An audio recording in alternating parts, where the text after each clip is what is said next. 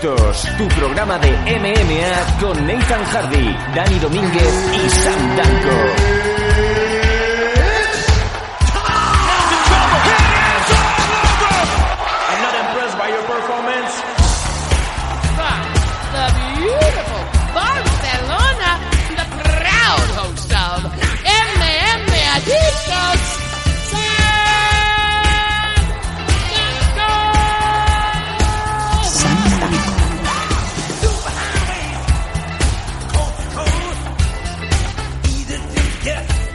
Buenas, ¿qué tal? ¿Cómo estáis todos? Nuestros MM adictos, ¿cómo lo veis? ¿Cómo estáis afrontando ya la nueva semana? Nosotros aquí de manera fenomenal, encarando el que va a ser nuestro programa 241.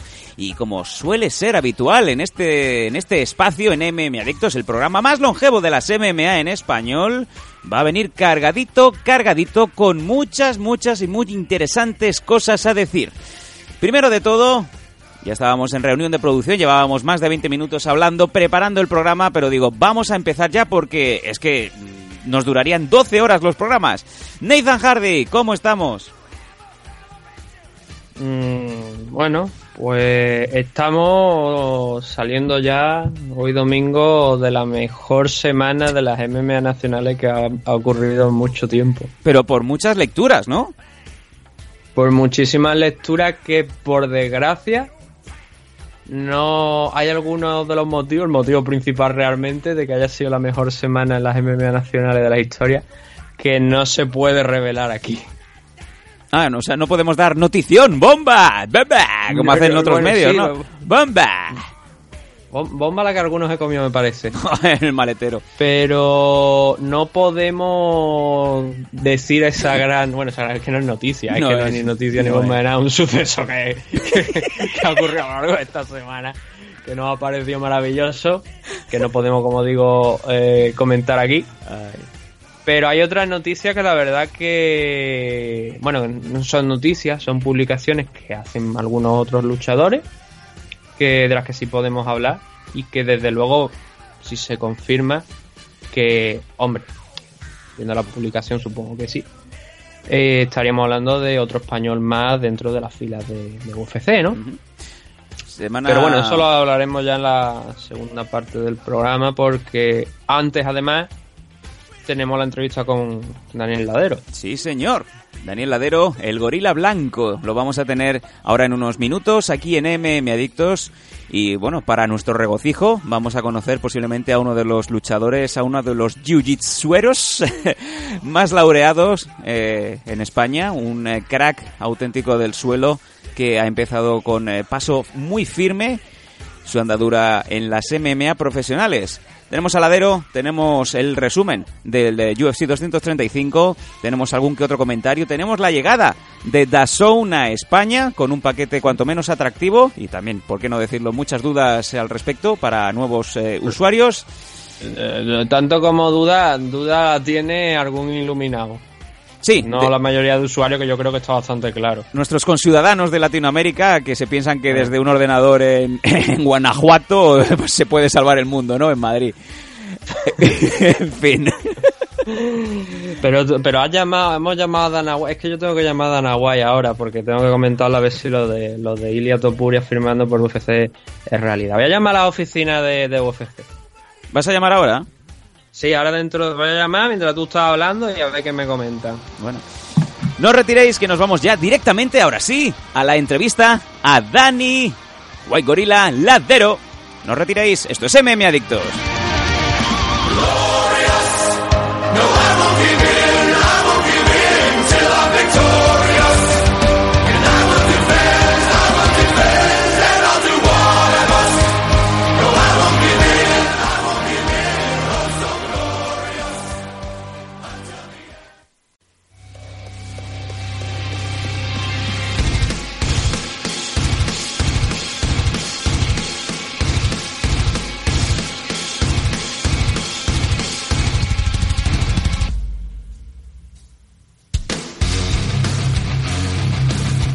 Ya estamos en la entrevista aquí, en el MM Adictos especial de esta semana, y os habíamos avisado también, teníamos una entrevista especial que no queríamos demorar más, así que, sin más dilación, nos vamos a las islas, sí. Vamos a hablar con un ilustre, un malagueño, que está en Canarias y que responde al nombre de White Gorilla. Dani Ladero, ¿cómo estamos? Pues muy bien, muy bien, aquí estamos por las islas. Dani Ladero que, como bien digo, White Gorilla. Vamos a, vamos a ir directos y vamos a ir a- al tema MMA. Vamos a empezar por aquí. Recientemente debutaste en profesional. ¿Cómo, cómo ha sido esto? ¿Cómo, ¿Cómo es que Dani Ladero ahora es eh, pro y además ganando? Pues, a ver, eh, te comento un poco. Yo empecé en realidad a hacer jiu-jitsu hace 11, 12 años porque yo quería pelear MMA, ¿vale?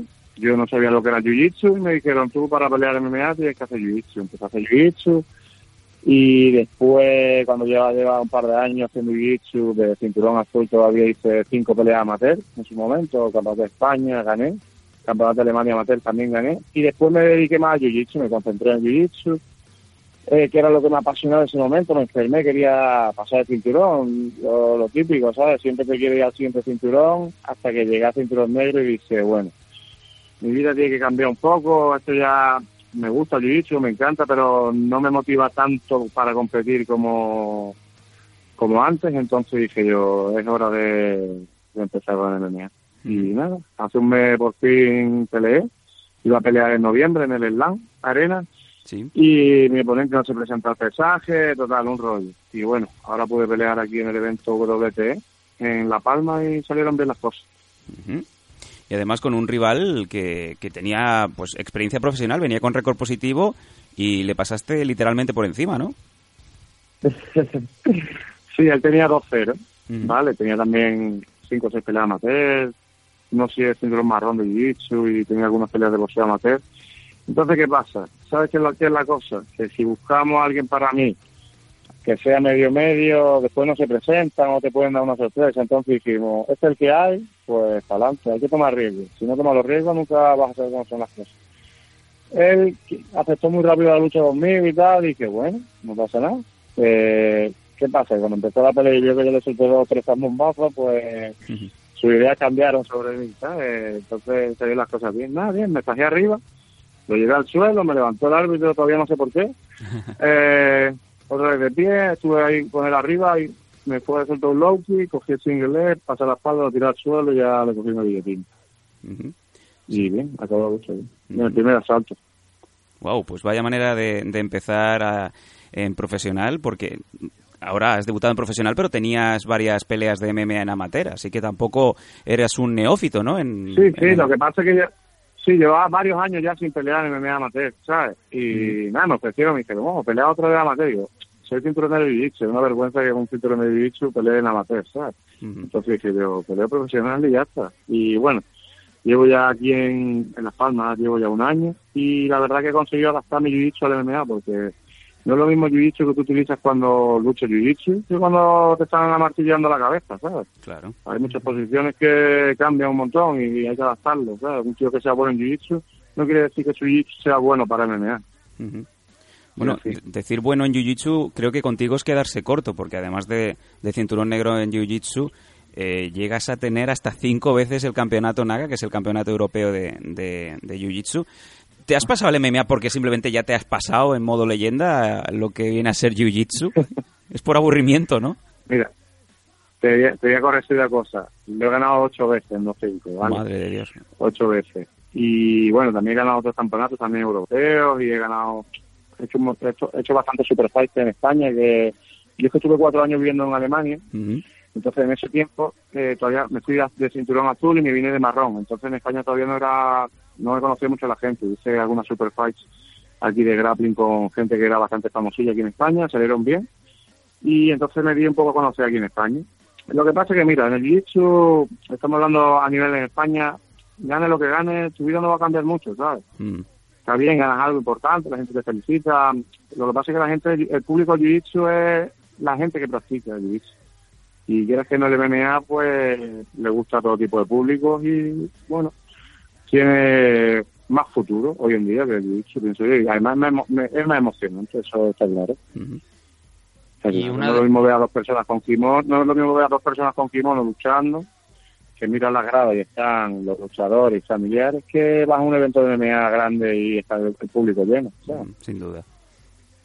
Precisamente una de esas super fights de las que hablaba antes fue con uno de las de- contra una de las personas que tú lo tienes, lo tienes también como un ídolo, ¿no? Tito Bertrán. Sí, la verdad que sí, fue, fue un momento así un poco un poco duro para mí porque tengo tengo una amistad hace muchos años, yo desde siempre lo, lo he admirado y lo admiro. Eh, entonces era un torneo de cuatro personas, éramos yo, eh, Arturo Salas, Tito Beltrán y Yamán. Lo que Yamán al final no se pudo presentar y pusieron a otros chicos. Y yo dije en una entrevista previa al combate, dije, espero que no me toque Tito Beltrán en la primera. Pues con sorteo me tocó la primera ronda. Pero bueno, eh, la verdad que en el tema Jiu-Jitsu, cuando luchas con un amigo, sí, es duro, pero puedes hacerlo, ¿sabes? No es como pelear MMA, ¿sabes? Pelear MMA hay golpes de por medio, un poquito más... eh, vas a hacer daño, de verdad, ¿sabes?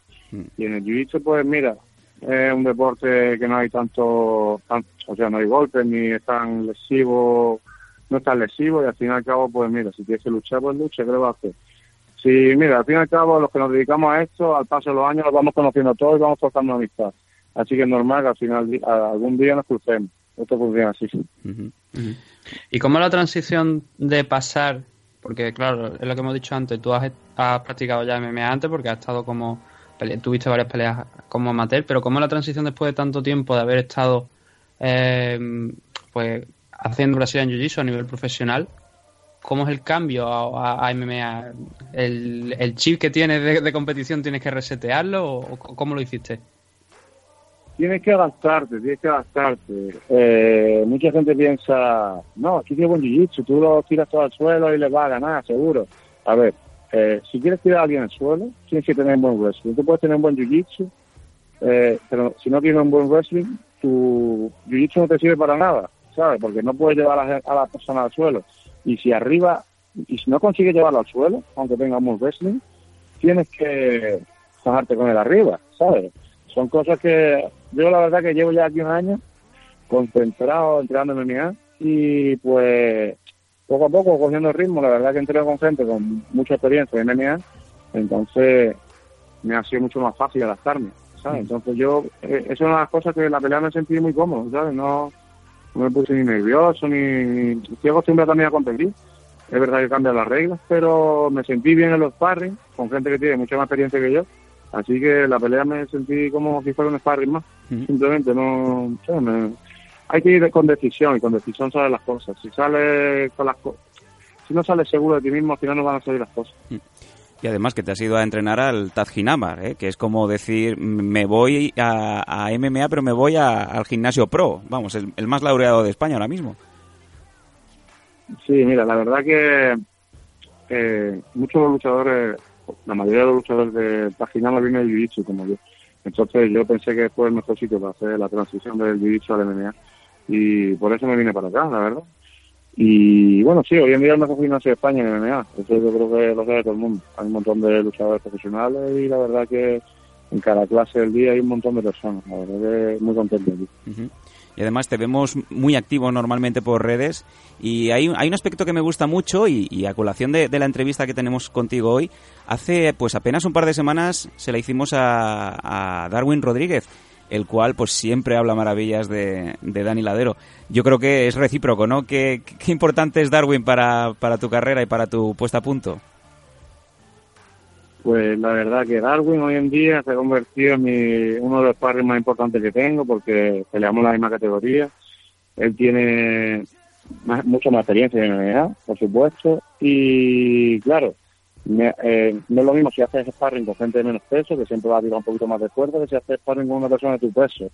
¿Sabes? Pues la verdad que estoy súper contento, estoy súper contento de, haber, de, de haberlo conocido, ya hace año y medio que él vino por primera vez a Málaga, entonces me encontraba allí y desde ahí hemos mantenido el contacto y bueno, yo le ayudo a, a él y a su equipo, soy el que lleva el tema en su isla, en su equipo y voy frecuentemente para allá, viene para ¿sabes? Entre islas soy viajar con facilidad, no, no es mucho, en avión son media hora, 40 minutos y entonces entrenamos con frecuencia juntos y la verdad que le viene bien a él y me viene bien a mí. A mí. Sin Así ninguna que, duda. de lujo. Sin ninguna duda. Nathan. Un- uno de los aspectos que solemos comentar mucho en las entrevistas cuando hablamos con luchadores es sobre, eh, a- por decirlo de alguna manera, que no todo el mundo puede vivir de lo que, pues de este deporte, ¿no? Pero tú, sin embargo, tú sí que podríamos decir que vives del Brazilian Jiu-Jitsu porque te dedicas a eso. Sí, a ver, eh, te cuento. Eh, te voy a dar mi opinión personal, ¿vale? Venga. ¿Cuál es el problema aquí en España de muchos luchadores? ¿no? Estamos hablando de- a nivel nacional. A ver, eh, la gente a veces se queja de, no, es que solo peleando MMA o luchando bicho, lo que sea. Es que eso no me da para vivir.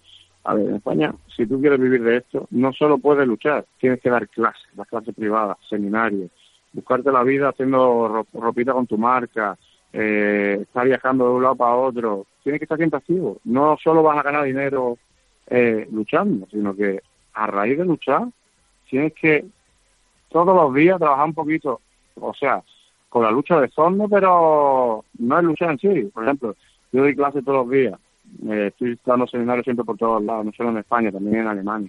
Eh, intento mantenerme siempre activo en ese aspecto, porque al fin y al cabo, si quiere, que, si quiere ganar dinero, no puedes parar ni esperar que venga un torneo, sino que constantemente tienes que ir trabajando sobre ello. Y es verdad que en el Jiu-Jitsu eh, es algo más normal que se den más clases, seminarios, clases privadas, porque la gente quiere seguir avanzando y tal.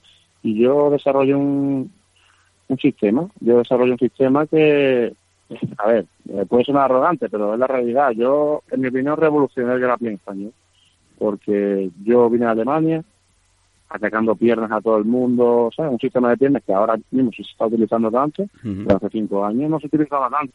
Entonces, eh, yo tuve la suerte de entrenar allí en Alemania, cada vez que venía Bill Lister, no sé, pero supongo que lo conoceréis, ha, ha peleado en Pride, ha peleado en UFC, ha ganado la UFC tres veces. Sí. Entonces, cada vez que venía a Alemania, pues yo contactaba con él, iba a su seminario, aparte de pasar a clase privada por un precio elevado. Y bueno, a raíz de eso, horas y horas de YouTube estudiando, porque el jiu-jitsu es estudiar, es estudiar y echarle horas. Y bueno, conseguí desarrollar un juego, atacando piernas, atacando guillotinas, que eso no quiere decir que yo no sepa otro tipo de jiu-jitsu, jiu-jitsu clásico, más pase de guardia, raspar, simplemente que para la lucha de grappling y para el MMA es lo que más se ve, es lo que más se ve. Y bueno, gracias a eso pues conseguir un montón de victorias hasta hoy en día, ¿sabes? Sí, sí. Y bueno, la verdad que bien. Y buena cuenta de ello es esa casa que debes de tener llena de cinturones. No sé si tu pareja o tu madre o el que esté en casa contigo te dice no me traigas más cinturones chiquillo que ya no me caben en casa, ¿no? Sí, sí, la verdad que... Bueno, aparte de los cinturones tengo un montón de medallas de torneos, Mm. Mm. porque no en todos los torneos se dan cinturones, pero es verdad que los cinturones es algo que le llama la atención a la gente. Pues sí. Entonces, pues siempre viene bien para el tema de promoción y tal. Y oye, la, ¿cómo, ¿cómo vas a afrontar este año? ¿Cuáles son tus objetivos? Eh, ¿Vamos a full con MMA o, o seguimos mirando también de reojo el, el Jiu-Jitsu? No, mira, eh, mis planes eh, eran los siguientes. Mi- eh, yo iba a pelear en el AFL ahora en marzo. Lo que pasa es que en la última pelea me rompí el tendón extensor de un dedo de la mano. Vale. Sí. Entonces me han tenido que poner unos puntos por dentro del tendón porque y una férula. Entonces tengo una mano que no la puedo utilizar todavía. Hasta dentro de... Me dijeron que tenía que estar seis semanas, llevo tres Sí. y me quedan tres semanas más. Entonces no me pilla bien para la FL. eh, porque me quitan la célula y tengo una sema- tendría una o dos semanas para entrenar, que es muy poco tiempo. Pero mis planes son, en abril hay un campeonato que se llama AFC European Trials, que es una selectiva para el campeonato del mundo de grappling. El torneo más duro que hay. No suele haber muchos españoles, yo siempre suelo ir solo, la verdad. Sí. Eh, voy a ir allí porque yo he dicho mi profesión y me sigo manteniendo activo, ¿sabes? Y Pero quiero hacer eh, tres o cuatro peleas más de MMA profesional este año. Quiero luchar en el AFC y seguramente en mayo vuelvo a pelear en La Palma, en el evento de Darwin, WTE Sí. Y me gustaría hacer después dos o tres peleas más después de eso. O sea, hacer tres o cuatro peleas más este año todavía. Estupendo. Bueno, pues eh, el año O sea, que mi foco, mi foco este año mi foco este año va a estar en el MMA, pero si hay algún torneo importante de grappling voy a par- participar también.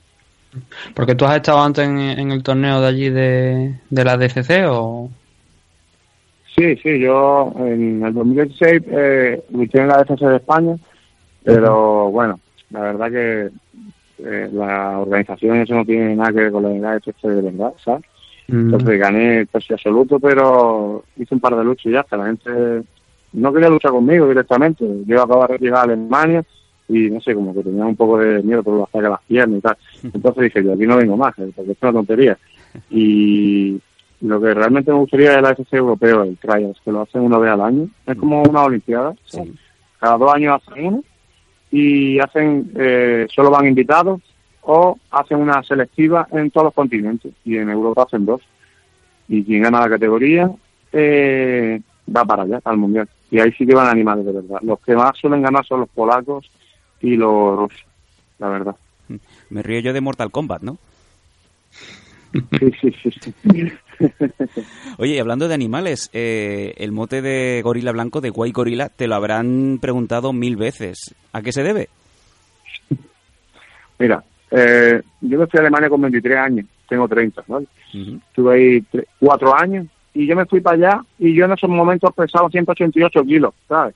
Sí. Eh, 88, 89. Entonces después, ya camino a los 30, ya fui cogiendo más musculatura, es normal. Y cuando llegué a Málaga de nuevo estaba como en 100 kilos más o menos, ¿sabes? Entonces la gente... Soy blanquito de pie porque mi madre es alemana, es una mezcla ahí rara. Y entonces la gente decía, ¿dónde va? Gorila Blanco, ¿sabes? En plan broma y al final pues quedó gracioso y se quedó. Pues, le gustó a la gente. Ajá. Y ahora te temen, te temen con ese mote, ¿no? Está gracioso porque, sobre todo luchando y bicho, a veces cojo una postura que es parecida también a la de gorila, ¿sabes? Cuando estoy luchando frente a Sí. una persona. Sí, sí. Y nada, y Y y lo- la, la otra gran frase, nada más lo de White Gorilla, es tocar la pandereta, que casi has puesto tú, bueno, has puesto tú de moda aquí dentro del Jiu-Jitsu español. sí, la verdad que empecé, con- empecé diciendo eso como una broma y al final la gente ya la ha cogido como costumbre decirlo, de, lo de tocar la pandereta, porque el, el abandonar en el jiu es similar, o, bueno, el jiu como en el MMA, tiene que palmear un poquito, ¿sabes? Entonces siempre que, que hay algún campeonato algo, suelto la broma, es, es tiempo tocar la pandereta. Y tú que has pasado un tiempo allí en Alemania entrenando, ¿qué diferencia ves en lo que es eh, bien Jiu-Jitsu, bien MMA, una de las dos de las dos categorías, con respecto a lo que hay luego aquí en España? A ver, yo pienso, eh, mira, Alemania es un país de mucho dinero, ¿vale? ¿Qué pasa? Eso quiere decir que muchísima gente de todos lados, eh, es un país importante, donde UFC hace eventos desde hace varios años, y es verdad que ahí con los managers y eso siempre han estado un poquito más avanzados en el tema de meter a la gente allí en UFC. No quiere decir que, sea, que el nivel allí sea mucho mejor de aquí, simplemente quiere decir que Alemania es un país de bastante dinero, no sé cuántos años lleva, pero creo que llevan ya cuatro o cinco años llevando el UFC allí y pues necesitaba luchadores de allí. Eh, el nivel tampoco te creas tú que es mucho más alto que aquí, la verdad. Eh, o sea, en Jiu-Jitsu el nivel es más alto en España, de eso estoy seguro. Y en MMA, pues mira, la verdad que son gente fuerte y gente que tira para adelante, pero tampoco hay dos o tres que son bastante buenos, pero aquí también hay gente buena. Porque yo pienso que aquí a lo mejor, al no haber venido UFC, aquí en España tampoco han tenido tantas posibilidades de luchar los peleadores de allí en UFC, como, como allí que han entrado con más facilidad, pienso yo. Mm. Pero bueno, poco a poco están saliendo las cosas bien y los, los luchadores españoles están llegando más lejos cada vez. Y eso respecto al nivel, pero respecto a la estructura, digamos, de la aceptación también que tiene allí el deporte en Alemania, porque ya por desgracia que hemos tenido muchos años ¿no? donde había parte del sector de la prensa que lo veía mal muchas veces este, este deporte. ¿Y ¿Allí ha tenido tú alguna sensación parecida o...? Sí, a ver, para el clásico alemán, el clásico alemán, que la mayoría, eh, sé que pasa, en Alemania hay muchos extranjeros, nacidos allí ya, segunda, tercera generación, ya nacen, o sea, tienen pasaporte alemán, pero en realidad no son alemanes. Entonces, ¿qué quiere decir? Que no piensan como los alemanes. A los alemanes, el MMA en general, no para todos, pero para muchos lo ven así, lo, lo ven mal, lo ven mal. Y ha tenido muchas críticas también en la prensa, etcétera, etcétera. Pelea en jaulas, tal y cual, pero bueno, no todo el mundo piensa así. Cada vez hacen más eventos también, es verdad que hace- hacen más eventos y bueno, es aceptado por una parte y por la otra tampoco no es aceptado. Así que tienen como las, las mismas cosas aquí, ¿sabes? No, no es que esté bien visto por todo el mundo y que todo el mundo lo apoye tampoco. Tampoco es así. Cuanto menos eh, curioso y, y bueno, ya que hemos sacado el tema, me gustaría pues eh, ir cerrando la entrevista, pero sobre todo preguntarte por si tú también viste el combate de Joel y qué te parece este último empuje, ¿no? Que parece que parece que al final los mejores luchadores españoles ya están llamando a las puertas donde donde se merecen realmente, que son las grandes ligas. Sí, lo vi, vi el combate y la verdad que me alegré mucho por él que tuviera la oportunidad de entrar en UFC porque es un chaval que es súper humilde y estuvo aquí ya en otra ocasión. Pude entrenar con él y esta vez no pude entrenar porque tenía yo la mano jodida, pero lo conozco bien y tengo un trato con él. Sí, vi su pelea, vi su pelea y también le pusieron un tío muy fuerte para debutar, pero bueno, UFC así, ¿no? Si quieres pelear con los mejores del mundo, es lo que toca. Pero bueno, eh, creo que tiene dos o tres oportunidades más, creo que tiene dos o tres peleas firmas más y esperemos que salga mejor las próximas. Eh, también hay que ponerse en su lugar, ¿no? La presión de a lo mejor pelear en España, de repente pelear allí con no sé cuánta gente había, 14.000 personas mirando, pues, hay que pasarlo, hay que pasarlo y a lo mejor pues, uno no pelea igual que cuando pelea en casa. Pero bueno, estoy seguro que la próxima vez va a salir mejor y estoy seguro que, va a salir victorioso la próxima vez. Y, Todo va sumando. Y, la, sobre todo, ¿qué opinas de la poca paciencia que suele tener la gente eh, cuando ven perder a los nuestros cuando llegan a, a lo más alto? Es bastante sangrante, por lo menos desde nuestra situación. La gente siempre va a criticar, siempre va a criticar. Todo el mundo que llama la atención va, va a ser criticado, sea para bien o sea para mal. Siempre, eh, o sea, ese es mi punto de vista en general. Si uno que gana, siempre gana, siempre gana, siempre gana, ah, pero gana por esto, gana por esto. Si pierde, es un paquete. Eh, siempre va a haber críticos, ¿sabes? Eso la verdad que lo importante está en boca la gente. Si está en boca la gente, sea para bien o para mal, eso es una buena señal. Pues Así sí. de sencillo. Pues sí. Y bueno, críticos siempre va a haber, la verdad. Hay que ponerse el pedido de la gente y entrenar. Si- que me critique alguien, o sea, a mí en concreto no, pero que critique a alguien que haya pasado por ello, eso sí lo acepto. Alguien que tenga una carrera deportiva. Pero a- alguien que practique el deporte por hobby o algo se pone a criticar, pues la verdad que no tiene mucho, mucho, mucho sentido. No, claro- la verdad es que yo esta semana he leído críticas muy, muy duras contra, contra la actuación de Joel, que la verdad es que te hace pensar lo primero que es lo que tiene la gente en la cabeza, ¿no? Porque eh, te reconocen abiertamente que no han visto ningún combate de Joel, que era el primer combate que veían. Eh, claro, entiendo no la parte de que deje mala, mala- esa mala impresión quizás porque la actuación, pues bueno, él mismo lo ha dicho, no fue su noche, ¿no? Pero hay que pensar las cosas dos veces, la verdad. Nathan, ¿qué Teníamos tenemos? sí. Eso, tenemos algunas preguntas, ¿no? Que nos Sí, han ido sí. dejando los, los oyentes y alguna en cuanto a contenido bastante peculiar, ¿no? Sí, teníamos una pregunta, un par de preguntas por aquí de Pablo Ramos que nos dice eh, ¿cuántos torneos tienes con kimono? Ah, mira, la gente, la gente me piensa que solo lucho grappling, pero bueno, he luchado, no sé cuántos son en, concreto, porque sinceramente tengo en general entre grappling y jiu-jitsu tengo como unas 300 y pico luchas, ¿vale?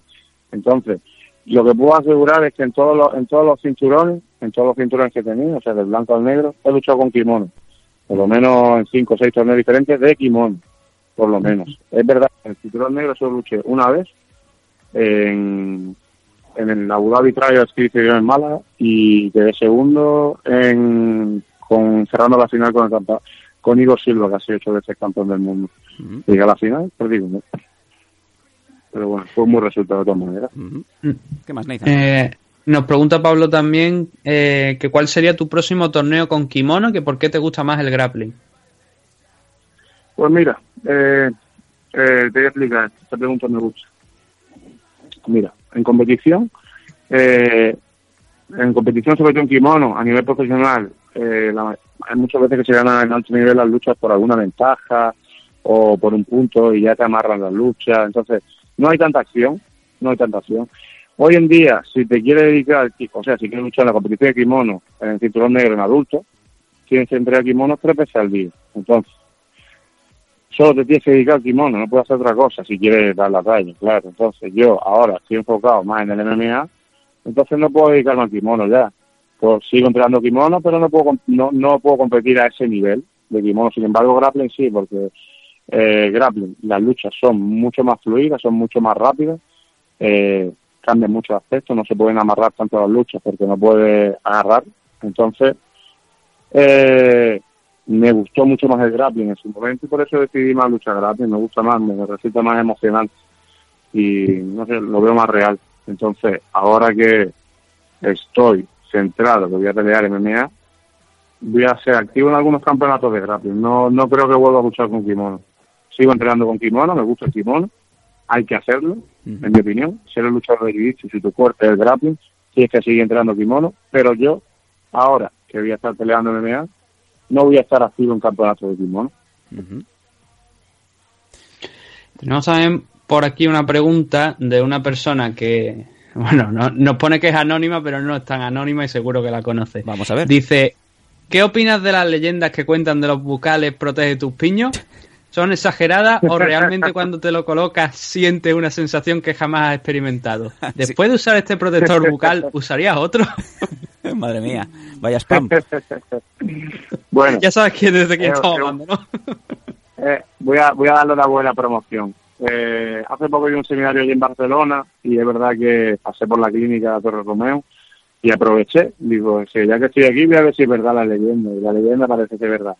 Yo en el mundo del jiu-jitsu no es obligatorio llevar el bucal, hay mucha gente que se lo pone y yo no me lo ponía porque los bucales que yo compraba normalmente en las tiendas pues me, me dificultaban la respiración y tal.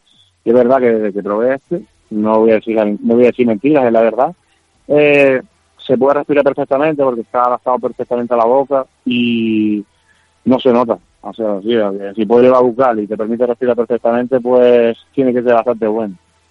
Ahí es nada. Ahí es nada. Nuestro, nuestro amigo Fran González, eh, también conocido como Fran Dentista, que es como le conocemos todos, ¿no? En el mundo. bueno, te- ¿tenemos alguna, alguna pregunta más, Nathan? No, la verdad es que no, porque es que la- lo hemos puesto casi con muy poco, muy poco tiempo y la verdad es que no hemos recibido nada más por, por eso, porque lo habíamos avisado con muy poco tiempo y la gente pues no se ha animado tanto Mm. por el tiempo que había preguntado, pero bueno. En fin. Ha sido, de verdad, ha sido, ha sido un verdadero placer, eh, Dani, de tenerte en los micrófonos. Esperamos que los pocos oyentes que aún no te conocían, pues que gracias a, a estos minutos que, que te hemos tenido en el programa, pues conozcan un poquito más, sobre todo de esa dilatadísima carrera en Jiu-Jitsu y esa próspera y, desde luego, efectiva y muy, muy interesante carrera que, que has empezado recientemente en MMA y que siga la senda de la victoria. Eh, Dani, de verdad, es un placer tenerte en el programa. Solemos tener luchadores, pero no tan condecorados como tú.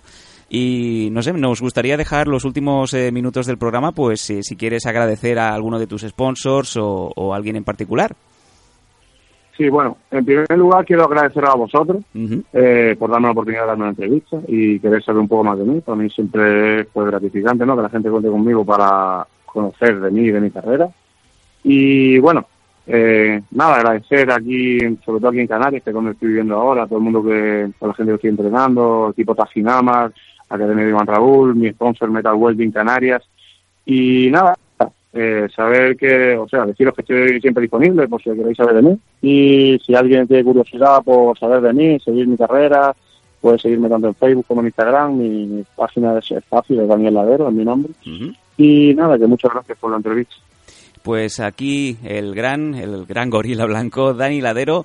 Eh, un placer tenerte en los micros y seguimos muy de cerca tu carrera y siempre van a estar para ti abiertos los micrófonos de MM Adictos.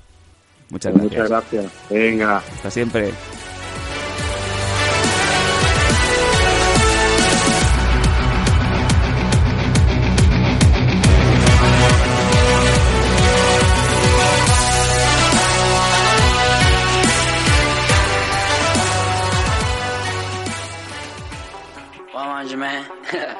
Look. Five star. High game. What you talking about? Fake shit, sorry I don't get it. Sit your ass down, just look at how we make it. I don't own bitch rapper since I was 20. I don't wanna hurt it cause dirt. Huh. I be like a bird, I'm a bird. Huh.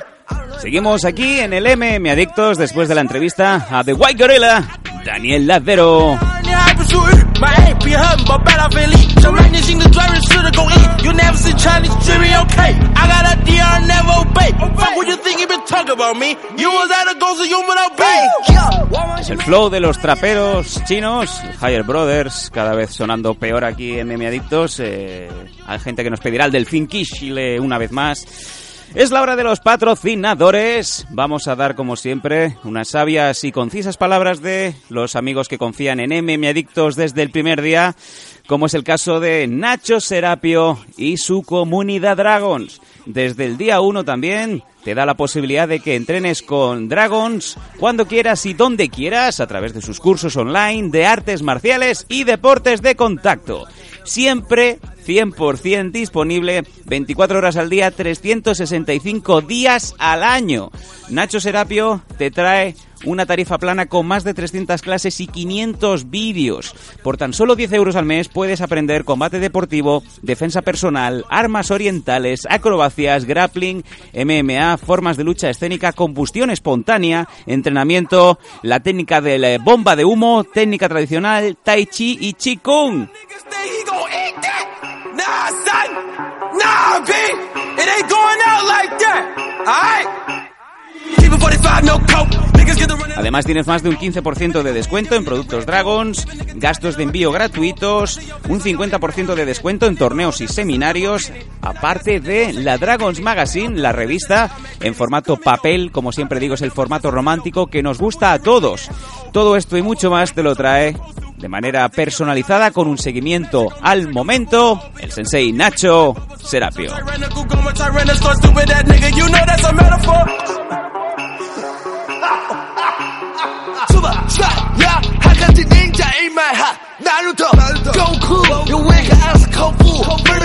Vaya flow que tienen los cabrones. eh, Y segundo de nuestros patrocinadores, como siempre, protege tus piños, los bucales profesionales que eligen los mejores deportistas del mundo.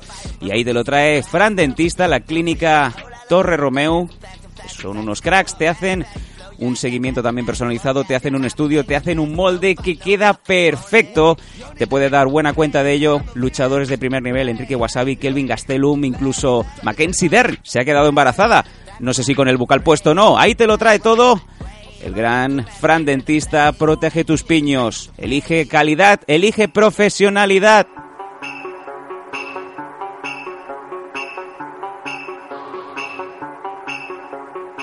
Y también uno de nuestros últimos patrocinadores que estamos desde aquí promocionando como es debido, el Unit Zaragoza, el Unit eh, Training Zaragoza de Quique, Quique Pérez, además de Manu Malías.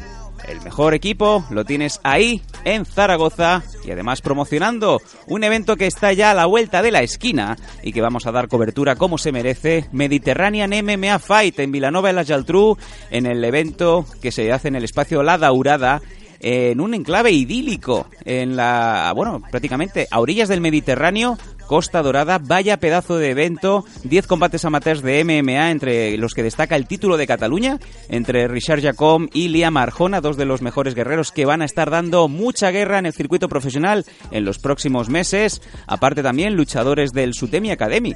Vamos a tener a uno de los pupilos de nuestro queridísimo Enrique Wasabi Marín, que va a ser el guerrero Miguel Carmona enfrentándose al luchador del Unit MMA Zaragoza, Diego Bisanzai, de la mano de El Boss. Quique Pérez. Otros combates profesionales también va a ser el del clásico, el de Jorge Landa Coque, un top contra Fabián Sintes, el luchador del MMA Barcelona Team. Aparte también uno de los que hay muchas, muchas ganas de ver, ojo, que refuercen bien los cimientos, que venga la policía, que ponga más ambulancias si cabe por si se cae el techo de la daurada y es que se van a enfrentar en una revancha muy esperada Samuel Blasco, Jan, contra Mohamed Yagdal. Vaya combate que va desde luego a hacer las delicias de los luchadores y sobre todo de los aficionados que se reúnan el próximo 16 de marzo.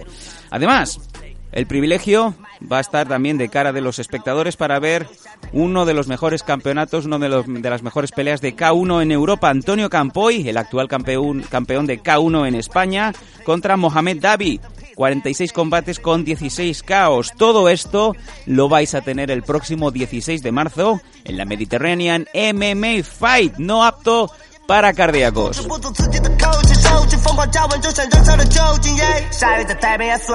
Y si queréis más información al respecto, en MM Adictos vamos a hacer una cobertura a, bueno, pues al nivel que se merece y vamos a tener durante la semana que viene tanto a promotores como algún que otro luchador que va a participar en este nuevo evento, el evento Mediterranean MMA Fight. Si queréis hacer alguna pregunta o dejar alguna de vuestras dudas, aquí tenéis las redes sociales de MM Adictos, el programa se hace cargo y se lo vamos a preguntar como es debido a Quique Pérez y al resto del equipo.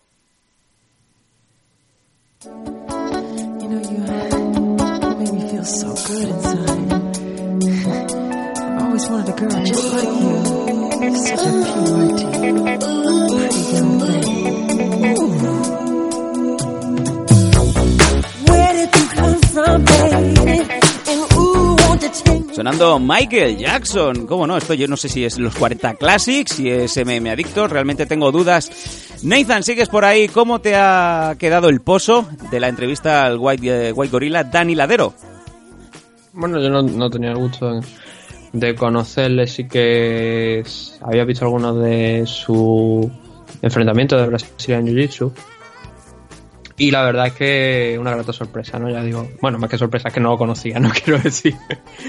Y muy bien, muy bien, la verdad es que se presenta un, un año interesante de luego para Ladero una vez se, se arregle esa lesión que, que tiene. Y visto lo que hemos visto en su debut, ¿no? Que también eh, se mantiene arriba, como él decía, que, que intentó llevar la- también el combate arriba antes de, de hacer que tocara la pandereta a su rival, pues demuestra que está, está bien preparado, que está rodado de un buen equipo y, y eso es bueno, quiera que no, eso es, es algo excelente. Y ya digo, estoy esperando a ver qué puede hacer este 2019 porque ya sabemos lo que puede hacer en el suelo y ahora vemos que también está progresando mucho eh, arriba. Así que va a ser muy interesante, ¿no? Sobre todo en una división donde hay luchadores aquí en España, pero no hay tanto quizá a lo mejor como de primera línea, por así decirlo. Y va a estar bien tener un, un nuevo luchador en esa categoría a- aquí en España, desde luego. Sabias las palabras de Daniel Ladero, desde luego para los que no conocíais al Gorila Blanco, ya tenéis un motivo más para tener apoyo para uno de los mejores grapplers y ahora también luchador profesional con mucha calidad, mientras Nathan está tecleando por ahí. Mm. Dani Ladero. Sí, estoy escribiéndole un correo a UFC. ¿Ah, sí? ¿Que Sí. para tú también? Sí, sí, un correo lo acabo de llamar. Sí. Y ahora me voy a plantar en la oficina de Dana White, ¿no? A ver si, si, me, si me comenta él, me hace una foto para ponerla encima del microondas, ¿no? Venga. Y, y poco más.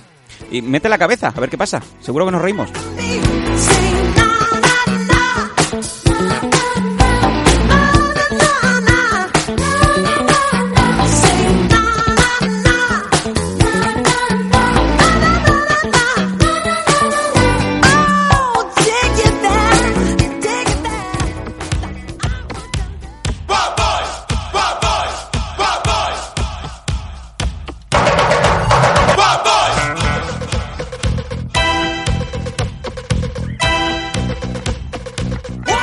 cambio de tercio. Los que seáis más puretas, los que llevéis siendo aficionados de las MMA desde antes del boom, desde antes de, Conor McGregor, desde antes incluso de Matt Hughes, sabréis que cuando sonaba el Wild Boys de Duran Duran era momento de cogerse los machos, era momento de cogerse ese buen bol de palomitas, vuestra Coca-Cola de litro, sentaros delante del televisor y disfrutar como enanos cuando lanzaba, no te digo la pierna derecha, cuando lanzaba la izquierda, realmente tenían que llamar a las pompas fúnebres. Bueno, diréis, ¿de, qué están hablando, no? Que se les ha ido la olla a los MM adictos. No, amigos. Este tema es icónico, así como eh, el luchador del que queremos hablar ahora. Y es que si la semana pasada se nos iba George St. Pierre, eh, deportivamente hablando, desde luego, hoy tenemos eh, unos minutos que desde luego queremos que no sean eh, comprimidos, que no sean breves, sobre la carrera y la obra de Mirko Filipovic, más conocido como Mirko Krokop.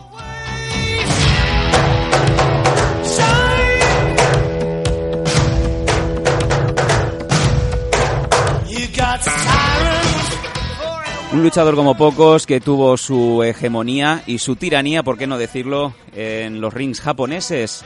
Allá por el año 2000, en Pride, dominaba a diestro y siniestro un eh, kickboxer que desde luego hizo las delicias de los luchadores japoneses, los espectadores también y todos los aficionados que descubrieron al ex policía, a Mirko Filipovic, demostrar por qué tenía unas piernas que realmente eran letales.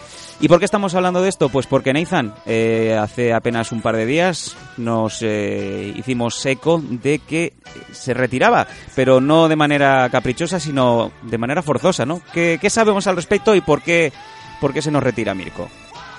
Bueno, yo creo que los luchadores que, que pelearon con Mirko desde luego no disfrutaron. La gran mayoría, ¿no? No se puede decir que disfrutaron porque muchos de ellos pues ya sabemos cómo, cómo acababan ¿no? cuando se enfrentaban con el croata. Lo que ha pasado con Mirko es que después de ese combate que tuvo contra Roy Nelson hace pocas fechas, mes pasado, al parecer sufrió un, un derrame cerebral, un ictus, stroke en inglés.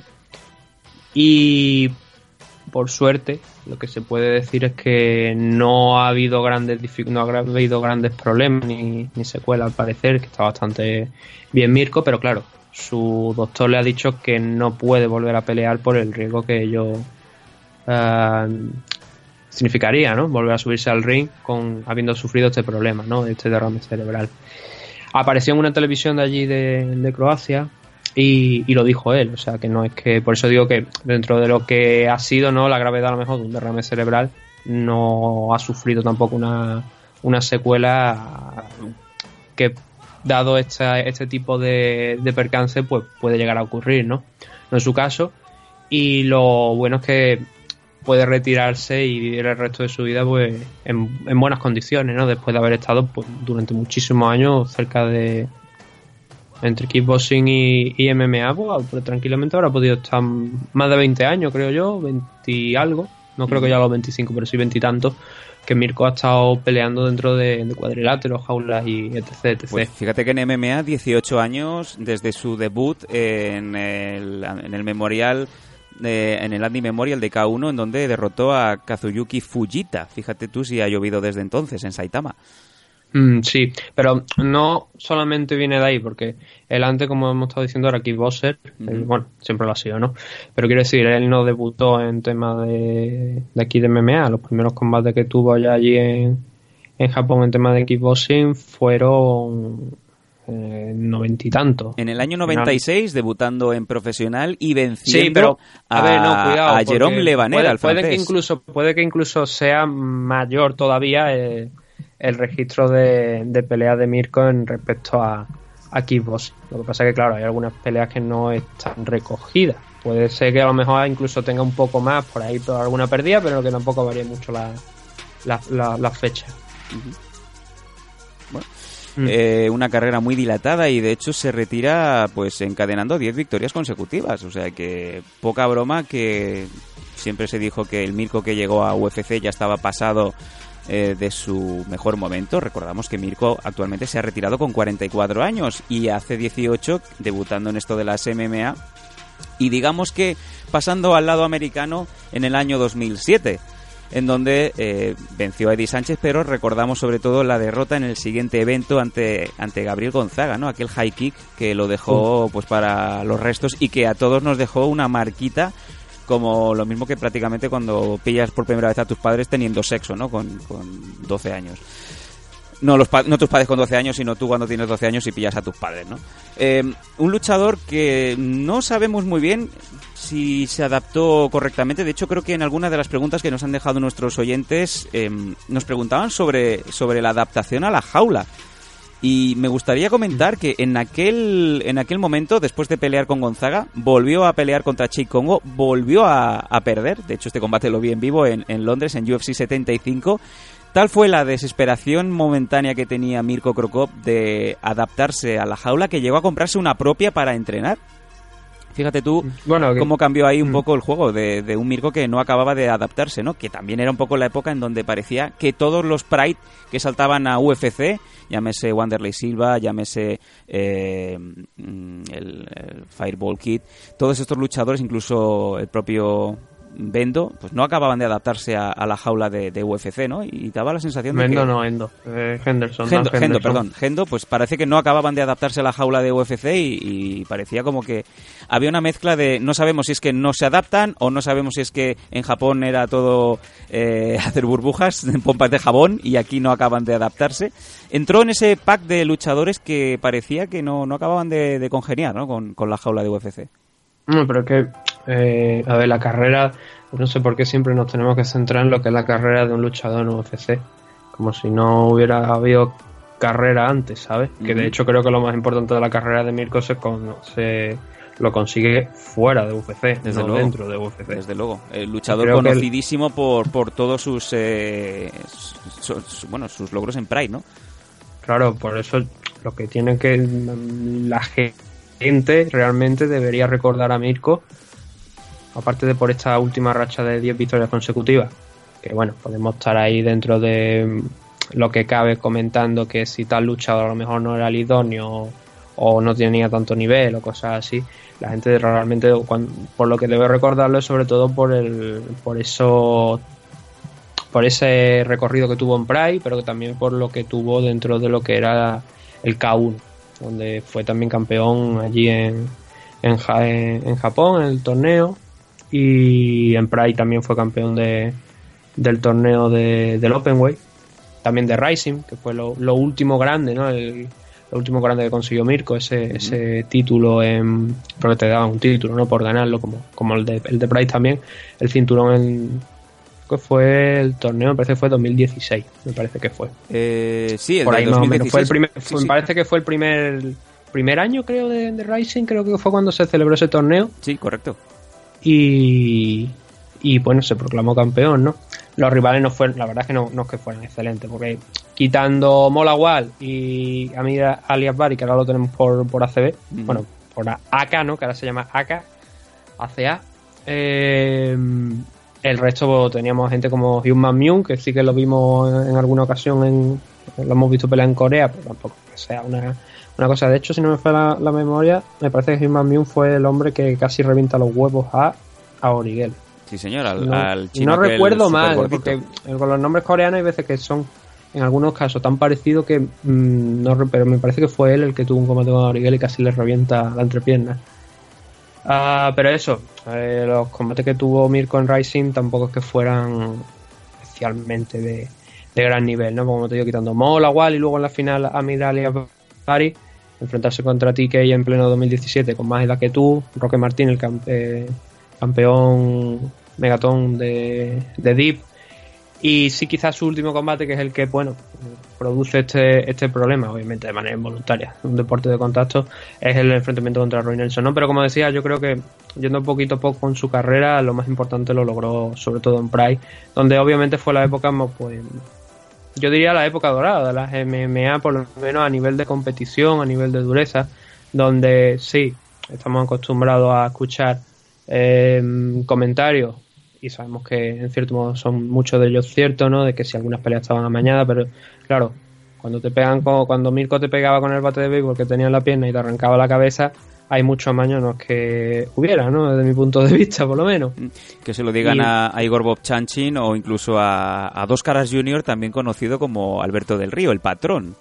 Fíjate tú que Bonchanchi, yo no sé por qué mm, no hay tanta gente que lo recuerde. O sea, los, Dios. los fans realmente de, de- de los buenos años de estos de Pride sí que no tienen, vaya, eh, saben quién es y, y tal igual, pero me da la sensación como que no, trance, no ha pasado a la historia para mucha gente. Y es algo que, que me llama la atención. Pero bueno, hoy no es el día de Igor. Desde luego. Hoy es el día de Mirko y dejó grandes combates y grandes imágenes. Bueno, recuerdo, a ver, por ejemplo, hay una, hay una cosa muy buena que no es un combate en sí. De, es una broma que le gastó a Mauro Ranallo cuando estaba cubriendo Pride, que yo creo que mucha gente lo habrá visto. De las mejores bromas que se recuerdan, ¿eh? Y además que de, de vez en cuando aparece, vuelve a aparecer por Instagram o por, o por YouTube o incluso por, por Twitter. Es la grandísima Sí. broma en donde se co- compinchan varios luchadores y, y Mirko Krokop está en modo, en modo te voy a matar, ¿no? Y el pobre Mauro diciendo, pero ¿qué le he hecho? ¿Qué le he hecho, no? Sí, y el vídeo ya digo está por ahí, se- seguramente está en YouTube para que lo pueda ver todo el mundo, que es lo que tú comentabas, pues Mirko pues parece que está enfadado, Mauro Ranalo, claro, el pobre llegaba ahí con su micro, muy jovencito él, y te veía un tío súper alto, porque no era de lo más alto, ¿no? De, en el tema, pero sí muy, muy grande y que ya habías visto lo que era capaz de hacer dentro del ring y se te, te encaraba y, y te intentaba intimidar y claro, yo entiendo al pobre Mauro que no tenía ni idea, ¿no? Pero hay más cosas, eh, los enfrentamientos, por ejemplo, contra Wanderlei Silva, ¿no? Épicos. Sí, sobre todo el segundo, Desde es luego. en el que lo, lo noqueó. Creo que, bueno, fueron dos enfrentamientos. Pero en el segundo, o por lo menos que yo recuerdo como segundo, lo noqueó. En- Y aquellos eran los, los años buenos de Vanderlei, los años donde Vanderlei se pegaba con todo lo que le echaban. o sea, con gente año- de muchísimo más peso que él, porque lo estamos viendo, que estaba, se enfrentó contra Mirko, ¿no? Y Vanderlei también se enfrentó contra muchísimos luchadores más pesados que él. Sí, sí. Ah, me viene otra imagen, por ejemplo, del principio, cuando debutó en. No cuando debutó en Pride, pero sí que de los primeros combates, que fue el de Takada, ¿no? Donde, además, mirando, ahora estoy mirando la- el, el registro de combate, ¿no? Para situarme en la fecha, porque ya digo, hace cerca de. Ya de, más de 15 años, ya no me acuerdo de todo. Se enfrentó primeramente contra Fujita y luego se enfrentó contra Takada. Y con Takada, recuerdo que en la rueda de prensa posterior tenía un cabreo de tres pares de cojones. Porque aquella era una época donde muchos luchadores de la UW UWFI, que era una empresa de Pro Wrestling. Saltaban a Pride. Sí, sí, sí. Ahí es donde encontramos gente como Takada, como Fujita, como el propio Aki- Sakuraba. Akira Maeda. También. Hay muchos luchadores. Eh, Era la época bueno, aquella... Akira Maeda, si tenía que partirte la cara en el ring de Pro Wrestling, igualmente lo hacía, ¿eh? No, no, o sea, a él le daba igual que esto. Bueno, se le quería dar una legitimidad al pro wrestling, que era la época en donde eh, no había una, una línea prácticamente que diferenciara el pro wrestling eh, o el puro resu, como, como se conoce en Japón, y el MMA. Entonces, ambas eh, especialidades, si podemos decir así, eran, eran legítimas y eran, y eran válidas, ¿no? Y ahí es donde vienen un poco esos comentarios que decías que al principio parecía que habían combates que se- estaban preparados, ¿no? Claro, había una empresa eh, en donde estaba Kira Maeda, en donde pues eh, los resultados estaban pactados de, de por sí, pero pero claro, eran reglas prácticamente MMA, entonces la gente no sabía muy bien qué estaba pasando. A Maeda le importaba poco, si ya digo, eh, cuando estaba en New Japan, de hecho, en un combate contra eh, eh, Ricky Shoshu, le metió una patada en la boca y se cargó la, la cara del hombre y la partió, vaya, le pegó una patada de esto pues, simplemente porque se cabreó. Eh, para no meterme, porque ya hemos hablado antes de lo de esto, no estamos hablando de... No, no, no vayamos tan atrás, no vayamos tan decir, El atrás. tiempo, el tiempo lo tenemos reducido. Entonces, lo que digo, en aquella promo con Takada está súper enfadado porque decía que Fujita había demostrado que siendo un pro wrestler, viniendo de donde venía, ah, por lo menos tenía corazón y peleaba. Pero Takada no. De hecho, aquel combate recuerdo que Takada muchas veces lo que hacía era tirarse al suelo, Sí, sí, dar guardia, e intentar que Mirko pues llegara ahí. Takada nunca fue un gran luchador, la verdad. No. Eh, hay un combate contra Mike Bernardo, me parece que fue, donde básicamente en los tres asaltos no pasó nada. Pero literalmente nada, es el mejor combate de la historia de las MMA y de vez el más aburrido. ¿Por qué? Porque no pasa absolutamente nada. Digo el mejor por eso, precisamente, porque tú te lo coges y tú dices, ¿qué cojones ha pasado aquí? no? En 2001. Eso sí, si, le- si os vais a YouTube y ponéis, hay un vídeo ¿no? que le, le tienen puesto el Barbie Girl del grupo este que había hace muchos años, se llamaba Aqua, Sí, señor. y le ponen el... Le, come, on, eh, Come on Barbie Let's Go Party, ¿no? Sí. y le ponen esa canción por detrás y es buenísimo, porque, Bueno. o sea, es cómico, ¿no? Entonces, como te digo, a mí esas cosas le molestaban, ¿no? Y claro, no hay nada peor que, que el croata cabreado. A partir de ahí, pues iba ganando G. Herring, ¿no? Hasta que se proclamó por ejemplo, eh, G. Herring, Kevin Random. Una cosa curiosa es que todos, y creo que todos, los combates de revancha que ha tenido Mirko Crocó los ha ganado. Sí, Contra Kevin Randleman perdió en primera instancia, luego lo derrotó. Contra Mark perdió en MMA, se enfrentó en kickboxing, le ganó. sí, señor. Eh, Gonzaga, que estabas hablando tú antes del caos, también le, le derrotó en el segundo enfrentamiento que tuvieron. Sí, señor. Roy Nelson, la última víctima, ¿no? Que el- uno de los últimos luchadores que le ganó, que luego perdió contra, contra Mirko, como digo, hace cuestión de 15 días aproximadamente. Fue campeón en 2006, ¿no? Del torneo de, de Pride, después de precisamente venga la del, el- bueno, venga la derrota no, pero sí obtener la victoria contra Vanderlei Silva después del primer empate que habían tenido y derrotando a, a George Barnett, que en aquel entonces, pues, otra de las cosas que había en Pride que es que allí no había té antidopaje, ¿no? No, y no. todos sabemos que, bueno, George Barnett pues venía aquí también después de haber dado positivo en UFC. Y estaba muy fuertecito en aquel entonces. Luego vienen a Sí, UFC pero estaban prácticamente fuertecitos todos. y se le escala la barriga. ¿Qué dices, coño, qué ha pasado? Eh, fuertecitos estaban prácticamente todos. los que había. Fuertecito. Fuertecitos estaban la gran mayoría de los que allí. fuertecito.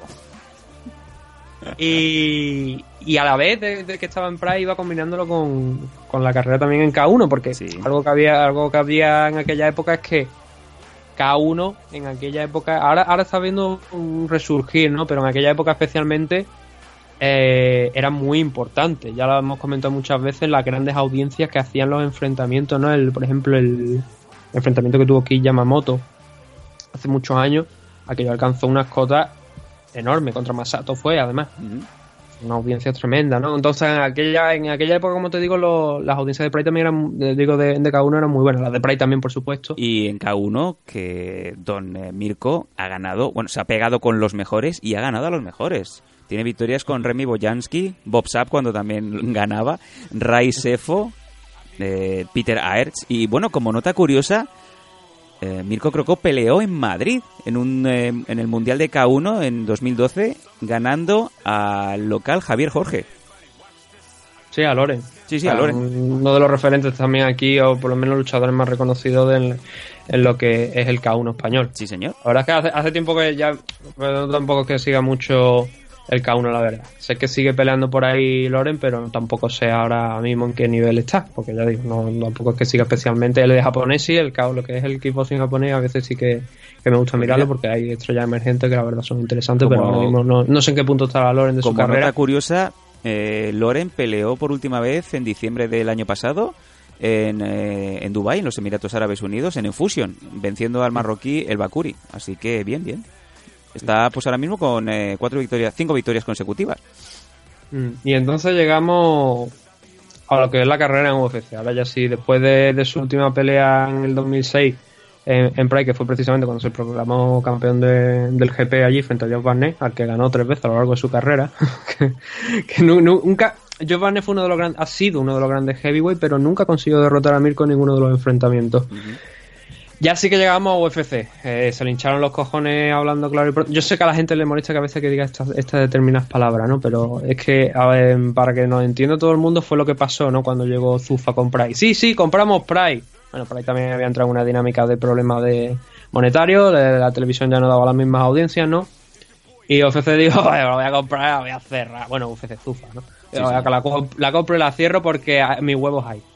Entonces cerraron, ya saltó Mirko con otro tanto que tú comentabas antes a, UFC y debutó bien, la verdad es que aterrizó bien, pero claro, aterrizó contra Eddie Sánchez. No, era una maravilla, ¿no? En aquella, ni en aquella época ni en la verdad un luchador de que pudiera competir eh, contra, contra Mirko, ¿no? Viene lo de Gonzaga, eh, los rodillazos en, lo- en- en la entrepierna del Chick Congo. Volvió a Pride, o sea, volvió a Pride, volvió a, a Japón durante unos cuantos años, antes de volver a entrar a, a disputar un UFC, donde ya estuvo hasta, hasta que ya quedó libre nuevamente y estuvo otra vez por Japón. Y nos dejó el combate que hizo contra Paz Barry, se recuerda mucho. Sí, sí, sí, un. Rear Naked Show venciendo en eh, UFC 115 en 2010 en, en Vancouver. Mm, que en- creo que no era su primera. No, no, no era su primera, obviamente, su primera victoria por sumisión, pero sí que era de las pocas ocasiones que veías a Mirko ganar por sumisión, porque obviamente era un kickboxer y sorprendía mucho cuando, cuando fue capaz de derrotar a Paz Barry. Un combate que yo creo que Paz Barry, si mal no estoy recordando, porque claro, eso estoy viendo aquí la fecha de 2010, ya se han pasado ya nueve años, ¿no?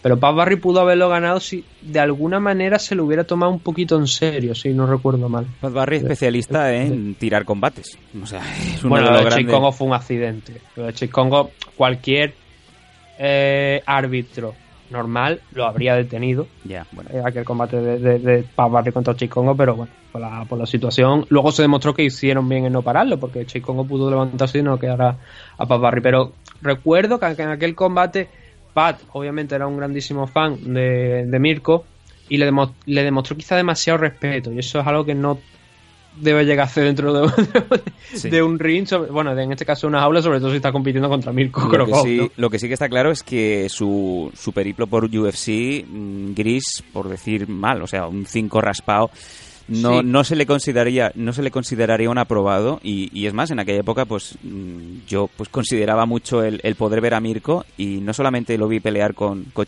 Congo también lo vi pelear contra Mustafa Al-Turk en Colonia en UFC 99 Victoria, por cierto, eh, no, no exenta de polémica. Venció por puñetazos, pero previo, esto no sé si lo recordarás tú, yo sí porque lo vi, eh, Mirko, como si fuera John Jones, se extendió los dedos y se los metió a Mustafa al Turk, el cual no se quejó lo suficiente al árbitro y pues obviamente Mirko vio sangre y continuó atacando. Cuando Mustafa Al Tour pues ya pues estaba dejado, de- dejado ir, ¿no? Eran esas victorias que decías, eh, nuestro equipo, o sea, somos soportes de nuestro equipo que ha tenido su época gloriosa, pero ahora no queremos verlo perder. Pero sí que había la sensación de que Mirko nos pierde en cualquier momento. Y eso fue hasta el último día que estuvo en UFC.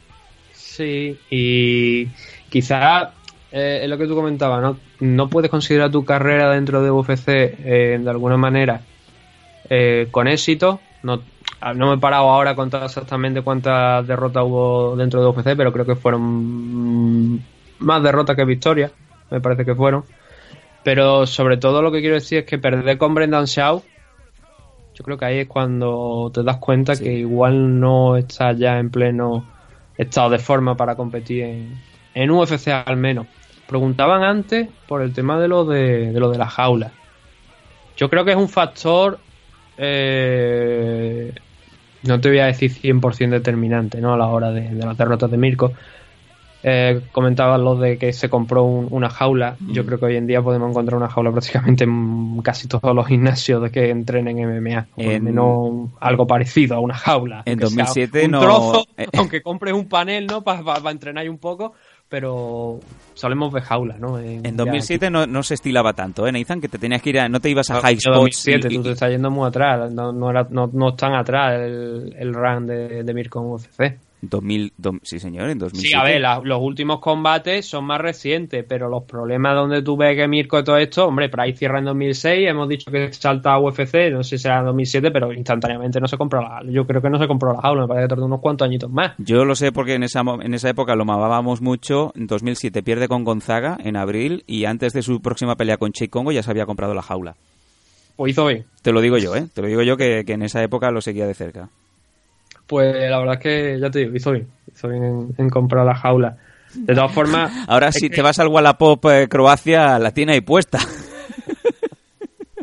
A lo mejor, ¿no? Bueno, no creo, porque ahora Mirko, eh, Satoshi Ishii, al cual derrotó dos veces, porque la me parece que fue contra el campeón de la compañía de Inoki, también, se la ha subido como un koala. O sea, Satoshi Ishii está aprendiendo en todos lados. Hay algo que hay que reconocerlo. Ishii nunca será el mejor luchador. Bueno, no. Vamos a- Quizás a lo mejor podríamos llegar a discutirlo. El mejor luchador heavyweight de, de Japón.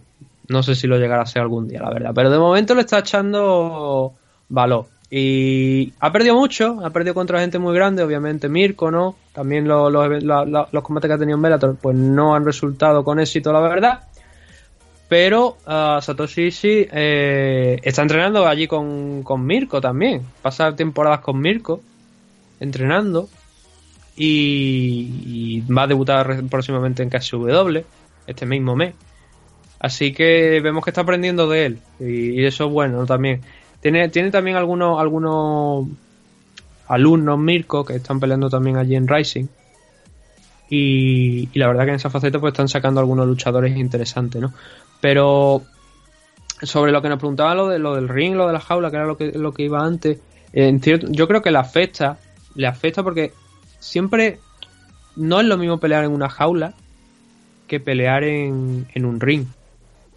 Mm, la forma de moverte en la jaula es diferente a moverte en el ring, sobre todo también porque con el ring hace un cuadrilátero puedes cortar de alguna manera más espacio en las esquinas. Y obviamente todos sabemos lo que pasa cuando un boxeador, por ejemplo, ya no te digo un kickboxer, un boxeador lo encierras en la esquina, que es mucho más fácil porque le quitan mucha movilidad. Eso en la jaula no es tan fácil, porque es un espacio mucho mayor, sobre todo en la jaula de UFC, que suele ser incluso más grande. Ah, Bueno, creo que tienen varios tipos, ¿no? La- Tienen alguna un poco más grande que otra, pero la que normalmente solemos ver en, los eventos suele ser la, la, la, la, la super grande, aquella que dice tú, no hace falta, por lo menos para mí, no hace falta tanto espacio para una pelea, la verdad. Y eso le puede perjudicar, porque no el, si eres un, un como él y tienes menos espacio que cubrir, es más fácil, pues te cansas menos, mm, desde luego es más difícil que te lleven al suelo porque con las cuerdas no es no te pegas tanto en la pared. Es verdad que con una, con, con una pared de, de la jaula es más fácil levantarte porque no te vas a caer entre las cuerdas, como ya hemos visto alguna vez que ocurre. Pero la adaptación no es fácil. Y para un luchador como él, Kickboxer, que se ha movido todo su vida en Kickboxer, que como Kickboxer, que no tiene eh, muchas nociones de suelo que digamos, pelear dentro de una jaula que además contra gente que no tiene tampoco, aunque las, derrotas no llegaron precisamente contra gente que tampoco intentara llevarla al suelo, ¿no? Muchas de ellas.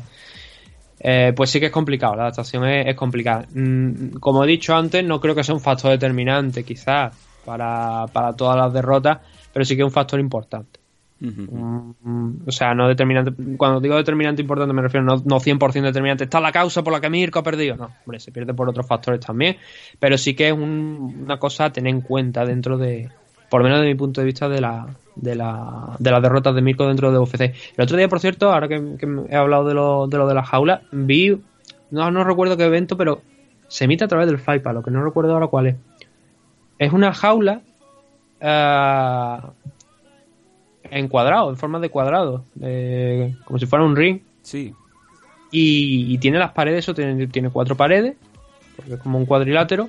Y la verdad es que es interesante. Y a lo mejor, fíjate, si ese, si los combates de, de estos de Mirko se hubieran celebrado en ese, con una, una jaula con esa configuración, a lo mejor hubiera sido distinto porque hubiera estado más adaptado, ¿no? Como te digo, es un Pues, cuadrilátero. eh, si alguno de nuestros oyentes que nos escuche ahora mismo en Evox o en otra plataforma, por favor, si sabe de qué empresa está hablando Nathan, que, que nos deje el Es precisa- comentario. mira, eh, creo que es una empresa donde ha peleado Anthony en Mico, lo cual Oh, podemos acortar un poquito más el, el espectro de, de empresa y creo que está en el FIPA, o sea que tiene que ser una de las últimas en las que peleó Anthony en mí antes de dar el salto a UFC. Bueno, da- le damos deberes a nuestros, a nuestros oyentes. Mm. Bueno, pues eh, una carrera ilustre, una carrera como, como pocos, un récord que nos deja por lo menos en, en, eh, MMA de 38 victorias, 11 derrotas eh, y dos eh, draws y un no contest. Una carrera muy ilustre, que también, pues en su parte del kickboxing, es eh, cuanto menos también espectacular, con 26 victorias por tan solo 4, eh, 8 derrotas, perdón, y 4 TKOs y 4 decisiones. Y bueno, qué decir, Mirko Krokop desde luego es otro de los ídolos con los que nos hemos aficionado a las MMA desde jovencitos, siempre lo hemos visto ahí. Y es una pena que se nos vayan retirando los luchadores. Por el lado bueno también hay que, hay que salvar que, Mirko pues sufrió, como bien dice Nathan, ese derrame, pero, pero de manera leve, así que se ha podido pillar todo a tiempo y, y lo único que nos va a privar es de volver a ver a Mirko en una, en una jaula o en un ring. Pero bueno, aún tenemos Mirko para, para rato y veremos cuál es el futuro de Mirko, porque según eh, vemos por aquí, sigue activo como, como activo, bueno, nunca mejor dicho, eh, en las fuerzas especiales antiterroristas croatas y también hizo sus pinitos allá por 2003 en política. Así que imaginamos que Mirko va a seguir siendo figura pública y respetada, no solamente en Croacia, en, en Europa. Sí, no, hombre, ponte- esto es como lo- los hermanos Klitschko. Creo que están en política en Ucrania, por lo menos uno de ellos, ¿no? Tú ponte que tú entras allí en el, en el hemiciclo o, o en lo que sea, allí en el Congreso, y te veas uno de los Klitschko con un armario empotrado de dos metros diciendo aquí se va a hacer lo que yo decir. Y- por mi huevo. y, y no y no te queda más que aceptarlo, ¿no? En Japón también hay muchos políticos dentro de, del Congreso, ¿no? Ya lo hemos, ya lo hemos hablado en el Parlamento, no sé lo que será allí. Inoki. El nombre que recibirá. Inoki, por ejemplo, ¿no? Pero Inoki es un, es un tipo especial porque se pasa las normas por. Vuelvo a. a- a- por, profanity, ¿no? Que nadie se, se ofenda por el vocabulario. Se pasa todas las resoluciones que le dicen no vayas a Corea por los cojones. Sí, sí, va y monta un evento ahí en Corea del Norte. Porque ole sus huevos ahí y a Sí, ver sí. quién le dice lo contrario, ¿no? La empresa que estaba diciendo antes, eh, donde estaba ese. Por lo menos estaba, no lo sé si a, a día de hoy, a fecha de hoy, está estará así, es Victory FC. Ah, Victory FC. Eh, Victory sí. Fighting Championship, que ya digo, eh, sabía que era el que lo estaba emitiendo a través del FIPA, sabía que, que había peleado este chico Anthony en mí allí y, y acabo de buscarlo, y la- es eh, Victory FC. Es más grande que un. Puede que sea un poquito más grande que un ring, seguramente más grande que un ring, pero son cuatro lados, con su esquina además, en- por supuesto. Y es lo más parecido, la verdad, una- a, un, a un cuadrilátero dentro de lo que es una jaula, y me resulta interesante porque ya digo, Igual hubiese sido un modelo interesante si no hubiese venido UFC años atrás, a, hace ya 25, tan- 25 tacos, a mm, poner como un. asentar como unas bases ¿no? dentro de lo que debe ser un, una jaula o el recinto donde se pelea en MMA, porque luego hemos visto desde octágono a, a otro tipo de formas, circulares directamente, como creo que Velator me parece que utiliza una configuración circular por completo. No, no sé si, ahora no me acuerdo, joder, no me fijo en todas las- la- las paredes de la, toda la jaula, ¿no? Pero hemos visto diferentes configuraciones y esta la verdad es que me la he visto y me pareció interesante cuando la vi hace pocos días. Digo, joder, pues... No vamos, no a hablar sido- de, de cuántos lados tienen lo- las figuras geométricas, porque sin ir más lejos esta semana también hemos visto a, a Duncan Bishop recriminar a- al redactor de Ash sobre la noticia de George St. Pierre, ¿no? con el tema de cuántos, cuántos lados tiene un, un octógono. Venga ya, ¿en serio? Sí, cambio... No, no, no, no, no, no. No, no, no, no quiero hablar del tema. o sea, No quiero hablar del tema. Me, me está- me estás diciendo que el tipo de, de Ash al que yo solía seguir en, en redes sociales, aunque no le interesa a nadie, pero ya no le sigo porque es que obviamente, por cosas como la que estás comentando, no, ¿por pues, qué lo he dicho? yo, joder, ¿Por qué si lo he quiero, dicho? si, qui- si quiero, si quiero leer chorradas, me meto en cualquier página de donde se hable de, de, yo qué sé, de cualquier tontería. No me- no, me, no, no me voy a ver a alguien que no tiene ni idea realmente de lo que está escribiendo, que le pagan por ello, eh, pues hablar de MMA, ¿no? Eh, esa persona no sabe cuánta No. o sea, no sabe lo que es un. O No. sea, ¿qué palabra de octágono No. no, no, no, no llega a entender? Era sobre la noticia de George St. Pierre. Había, Pero- algún, pero- había alguna, alguna errata importante que obviamente Duncan Bishop pues, eh, Ah, pues pero no puso era la la lupa. pared del, octo- del octágono. Era alguna cosa sobre cuántos, cuántos lados tiene un octógono. La puta que nos parió, macho. O sea, si ni siquiera sabemos eso, es que. Lo dejamos aquí. empezar, yo no sé ni cómo pasamos por la escuela, ¿no? Lo dejamos aquí, venga. Eh, lo dicho, Sí, la, la, la jaula de Vela torre circular. pues a eso Como vamos. si fuera un coliseo romano, ¿no? Que es una de las bases que siempre ha establecido. Eh, esto Velator, ¿no? Que para eso se llama Velator Pues también. por ahí lo, por ahí lo vamos a dejar, porque yo creo que por ahí le pillaron. Venga, eh, ha sido y de verdad. huevo la cosa. Nathan, tío. ya lo sé. Vamos a dejar aquí la noticia de Mirko. Desde luego ha sido un honor poder ver pelear a Mirko, ver los mejores combates de Mirko. Y oye, os recomendamos, si no habéis visto al Mirko de la primera época, al Mirko de Pride, o incluso al Mirko de K1, el Mirko de Glory, por favor, no perdáis el tiempo, ir hacia, ir hacia allá, si tenéis el Fight Pass, iros a los combates clásicos de Mirko y gozarlo. Se nos va uno de los mejores luchadores, strikers, kickboxers que ha existido nunca. Em, right, eh, right leg eh, hospital, left leg cemetery. Mirko Croco.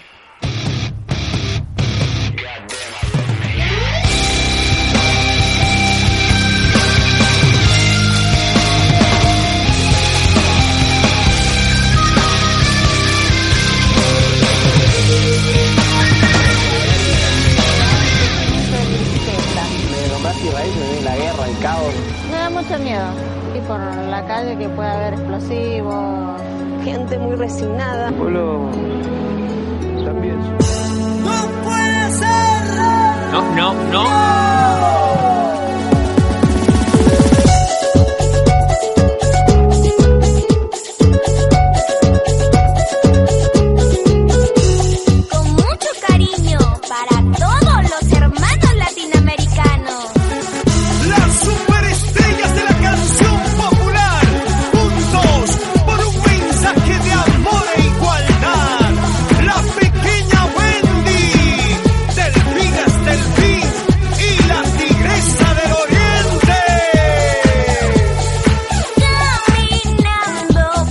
Eh,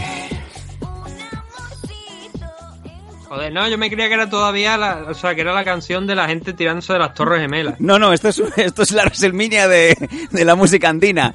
Eh, tenemos aquí ahora mismo Delfín Quisque, la tigresa del oriente y la pequeña Wendy, la pequeña Wendy que ella cuando hizo ese single ya contaba con 48 años de edad. Otro tema de los que nos eh, ha hecho llegar eh, Oscar Panadero. Eh, desde luego en la vida un caballero, pero jockey muy mediocre y que eh, nos, eh, nos ambienta... Cuando, cuando ha empezado, cuando ha empezado al principio de la canción a decir, es que no, te pueden poner bombas por la calle o te pueden encontrar con cualquier cosa mala, yo creía que iban a decir también te pueden encontrar con promotores de MMA.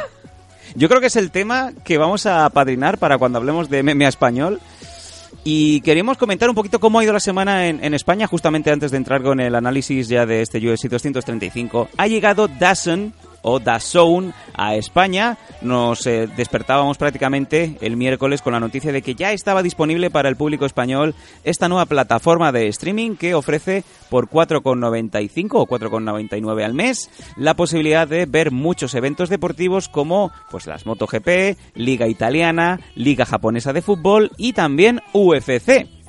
A lo que, bueno, pues rápidamente hemos intentado eh, no hemos llamado a, a, Dana White para que nos pase el teléfono de Dazón como hace Rodrigo del Campo, pero sí que hemos visto hemos visto que, que desde luego eh, es muy atractiva la propuesta porque nos dan por esos cinco pavos nos dan la posibilidad de ver los eventos de, de pay-per-view, los eventos numerados de UFC, tanto en directo como en redifusión. Una vez ves el evento o el evento pasa en directo, tienes unos 10 días aproximadamente para ver el evento cuando quieras. Tiene 7 días porque acaba el, el UFC 235, concluye el 10 de marzo a las 3.58 de la mañana, creo que ponía. Ajá. Y a partir de ahí, pues ya lo tienes en multidifusión. Está, la verdad es que está muy bien. Y según promete Zone España, también van a incorporarse en breve Bellator. En alguna de las eh, promos aparece la empresa de Scott Coker. Así que, oye, Bellator y, y UFC por 5 euros al mes tienes un evento aproximadamente uno mínimo al mes, más boxeo, porque también recordamos que Canelo y Golovkin han firmado como embajadores de Dazón, así que si eres aficionado a los deportes de contacto, por lo menos te interesa, ¿no? Tener, tener una plataforma que por apenas 5 euros, no sabemos hasta cuándo, eh, te va a dar pues eventos en pago por visión a, golpe de clic, básicamente. Sí, no, yo, siete días el evento pues está bien, la verdad, no vamos no vamos a engañar a nadie, nosotros lo hemos visto a través de, de aquí de la plataforma y joder, que vieja hasta Isaac Kunri. ¿Cómo? Eh, el tema, no, lo digo porque tengo abierto de esto y me, me ha aparecido aquí Isaac Kunri, creo que estará la mujer que presentaba en televisión española las motos y digo, coño, sí que ha envejecido la, la pobre. Eh, un saludo para Isaac Kun.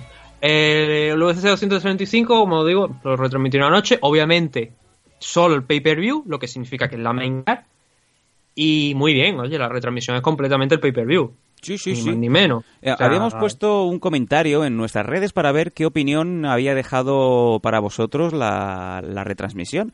Ha habido disparidad de opiniones, de, desde luego, los que somos un poco profesionales del tema, nos parece maravilloso porque es conexión directa con el pay-per-view.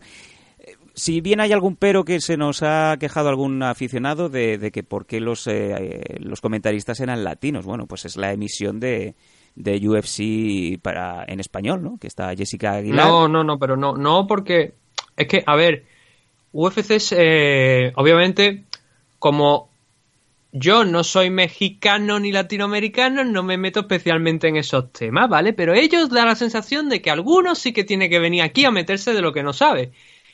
Y yo no sé exactamente quiénes son los que comentan allí, no sé su nombre, eh, los que comentan para UFC Latinoamérica, pero no eran esta gente. Yo ya te confirmo que era Jessica Aguilar, una de la, sí. la color commentator. ¿eh? La, una de, una de o sea, la, la, que estaba de segunda voz, que era la que tú bien dices, ¿no? A la que está, la persona que estaba haciendo los análisis y aportando pues, un poquito más de visión ¿no? sobre el tema de lo que es dentro de las MMA técnico y tal y cual, era Jessica Aguilar. Eh, pero al principio de la retransmisión especifican que es para Dazón, con lo cual tanto, tanto Renato, que no sé el apellido, con lo cual ah, ya te digo, no, lo intenta buscar, pero no sé exactamente quién será. Tanto Renato como Jessica Aguilar no son comentaristas, no son los comentaristas de UFC en Latinoamérica. Son los comentaristas de Dazón.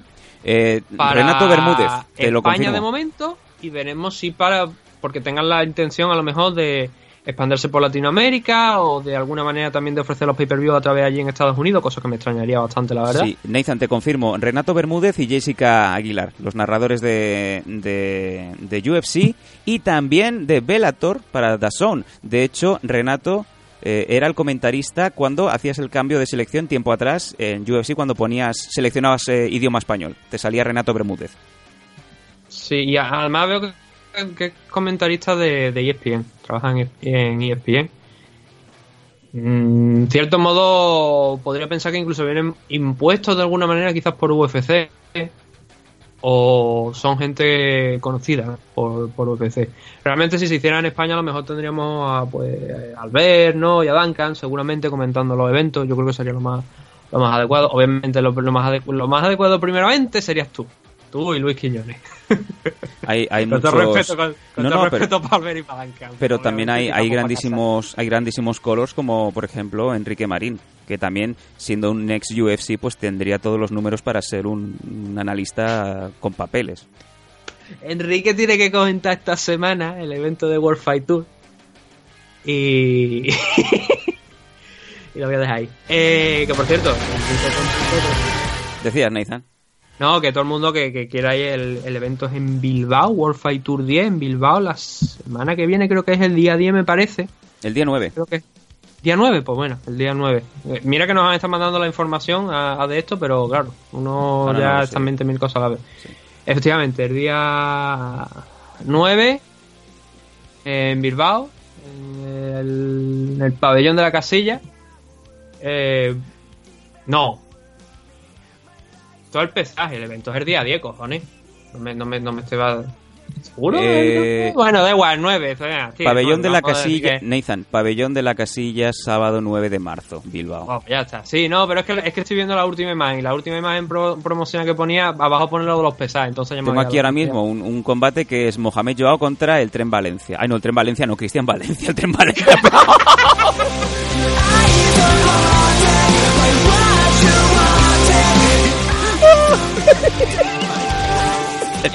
Perdón, el Tren Valencia no pelea. Bueno, tampoco, tampoco se movía mucho. Más que un tren era, era, era un mercancía. Era un mercancía. Madre de Dios. Sí, pues bueno, eso, invitamos a la gente que, que vaya también al evento, por supuesto, de World Fight Tour. Sí, sí, 10, señor, sí, Donde señor. va a estar comentando allí Enrique, que se va a poder ver, obviamente, por televisión en Mi Más. Sí, señor. Y, y el día anterior es el pesaje, en el casino de Bilbao también, por si la gente quiere pasarse, pues que, que le echen un vistazo al evento. Y no tengo por aquí el precio de la entrada, la verdad, pero ya digo, si estamos por la zona. Y se- se- además suele ser una apuesta segura, ¿no? En Bilbao, porque sabemos que allí la gente responde. Sí. Y no se espera, bueno, yo creo que se puede esperar bastante asistencia. Está además, por ejemplo, peleando nombres como Udari, como Viñuelas también está por allí, Ricardo Charte, o sea que... Artur Lemos, el portugués. Hay, hay muy buen, hay Álvaro muy buena- Fresno también está. Sí, sí, hay muy buenos luchadores. Es un Obviamente evento. Garmendia contra Stewart Serrano. Eh, sí, Stewart Serrano. Eh, hay Sí, muchos. Stewart Serrano fue la persona, el luchador que iba a pelear en el AFL de Barcelona. Eh, se lesionó, pero el día siguiente apareció en el cartel de World Fight Tour 10. Sus razones tendrá. En fin, eh, bueno, es un evento muy, muy interesante y si sois de la zona del norte, si estáis por Bilbao y queréis ver MMA bueno, pues os, os recomendamos que vayáis a la, a la World Fight Tour. Eh, bueno, ¿qué más ¿Qué puñeta tenemos? estaba hablando yo? Bueno, tenemos aquí la noticia de lo de Dazón, ya ha llegado a España. es- Eh, ha habido mucha crítica al respecto porque a muchos les ha pillado con el pie cambiado. No se pisa, no quiere decir que deje de emitirse UFC en gol. ¿Vale? Que hay mucha gente que decía, ¿y ahora qué va a pasar? ¿Y ahora qué? Y ahora pues... No, no, no se va a pisar, es más, es complementario. Si os fijáis, ni Gol, ni Fight Pass, ni ahora mismo DAZN se van a pisar para nada. ¿Qué pasa? Si seguís teniendo el Fight Pass, podréis tener los eventos, todas las preliminares, eh, pues dentro de vuestro precio. Es más, si hay los Fight Nights, los tenéis también. Con DAZN, lo que se van a ver de momento, hasta donde llegamos es lo que, lo que vemos y lo, y lo entendemos, son los pay-per-views, los eventos numerados, y en Gol se van a seguir emitiendo todos los eventos al lunes o el martes siguiente. ¿Y esto por qué? Pues porque Gol no tiene los derechos digitales, pero sí que tiene los de retransmisión. ¿Qué quiere decir esto? Gol te emite los eventos, pero no los puede reemitir, no los puede colgar en la web de Gol. Así que todo, todo el mundo Déjame, pues, déjame que lo diga yo, déjame que lo diga yo. Adelante. Así que, querido Rodrigo del Campo, tú que estabas diciendo que ayer en un giro dramático de los hechos, eh, Dazón eh, se había hecho con los derechos de retransmisión de UFC en España. No, chicos, no tienen ni idea. Los eventos, los eventos se siguen retransmitiendo por Gol Televisión, que es la que tiene los derechos para echarlo en televisión. Los otros son los servicios digitales, lo- la, la retransmisión digital que sí se va a echar a través de Dazón y solamente los pay-per-view. ¿Por qué? Porque no sé si es que intentas ponerte las medallitas y al final lo que pasa es que cuando intentas hablar demasiado, si no sabes del tema, no te metas. Porque ya, te- por ejemplo, ya te lo dijo una persona también. Un- un- sí, una persona que tenía la beta de Dazón, o sea que, y es que además, este, Claro. este Jambo, este señor, eh, nos pone eh, un mensaje, amigos de España, el, el sábado a la- España. el sábado a las 22 horas. Venezuela, libre. Amigos, amigos españoles, gallegos, a las Ah, 22 los- horas. Los, los latinoamericanos no estamos riendo de ello, ¿no? No, no, no, para nada. A las 22 horas vais a tener, eh, os confirmamos que vais a poder tener evento en vivo. Y claro, obviamente la gente diciendo, eh, Yo chaval, quiero escuchar a Nicolás Maduro dando un discurso en condiciones de hecho de. O, o o esta bueno, no me voy a callar. déjalo ahí. Y claro, obviamente, malsonante, de estas de las que aparecen en la retransmisión de, de UFC de. Por favor, eh, no- que nadie se ofenda si escucha la palabra malsonante. todo el mundo diciendo, pero, pero ¿dónde vas, empanado? Que esto desde el miércoles ya se sabe, que Dazón hizo una rueda de prensa, lo que ha dicho el chaval este. hizo perdona que una rueda de pero prensa, emitió comunicados de prensa que muchos medios eh, recogieron y que, pues como es lógico, pues eh, emitieron con todo lujo de detalles. Y este señor, pues como bien dices tú, desde Guanajuato o desde el, el volcán a UFC, por lo que sabemos, Desde y digo el- que había confirmado que no. que acabo Eso- de llamar a, a UFC. He llamado a UFC y me han dicho qué tal. Le digo, muy bien, Que campeón. puede- a ver, que yo no te discuto que lo haya hecho. Que a lo mejor tiene algún contacto y todo esto. Que sí, que sí. Pero yo lo que estoy discutiendo, sobre todo, no es que diga, no, es que esto se negoció hasta última hora y el viernes, se negoció el viernes por la noche y hoy lo es cuando lo vaya a ver. Amigos de España. o sea, eh, Enorme. Es que, choca mucho con lo que luego este chico, eh, ¿cómo se llama? Es que no, eh, porque quiero decir el nombre, hombre, a ver, ¿cómo se llama este chico que, que estuvo peleándose con Pablo Solana? No sé si será oyente nuestro, pero se estuvo eh, peleando con, con este hombre. Eh, entonces, eh, una de las cosas que, que- con las que se defendió Rodrigo, ya te digo, eh, hace su trabajo y ya está. Es que hay veces que quieres extralimitarte y acabas metiendo la pata hasta adentro, ¿no? Entonces, eh, decía que, eh, que cuando sacaron el comunicado, que si no sé qué, que si no sé cuánto de, de comunicado tal y cual, vamos a ver. Esto estaba en beta, como le dice este chaval. Desde la beta se estaba promocionando el contenido de, de UFC. Se estaba promo- y decía, no, es que cuando. una de las, de las razones que le decía a Rodrigo, dice, es que cuando se saca el. eh, cuando se acaba la beta y se saca de cara al público y se empieza a cobrar, se actualizan los acuerdos. Salieron el miércoles. No salieron el viernes, salió el miércoles. Es lo que, es lo que estamos diciendo, salió el miércoles. ¿Tú crees que si Dazón, o sea, Dazón no ha tenido tiempo real de eh, negociarlo desde que lo anunciaron en la beta, que es a principios de febrero, creo, por lo menos, que se saca la beta, hasta ahora, que va a estar un mes y medio, bueno, un mes y medio, cerca de un mes promocionando un contenido que no tiene firmado? O sea, los de Dazón que son imbéciles o qué?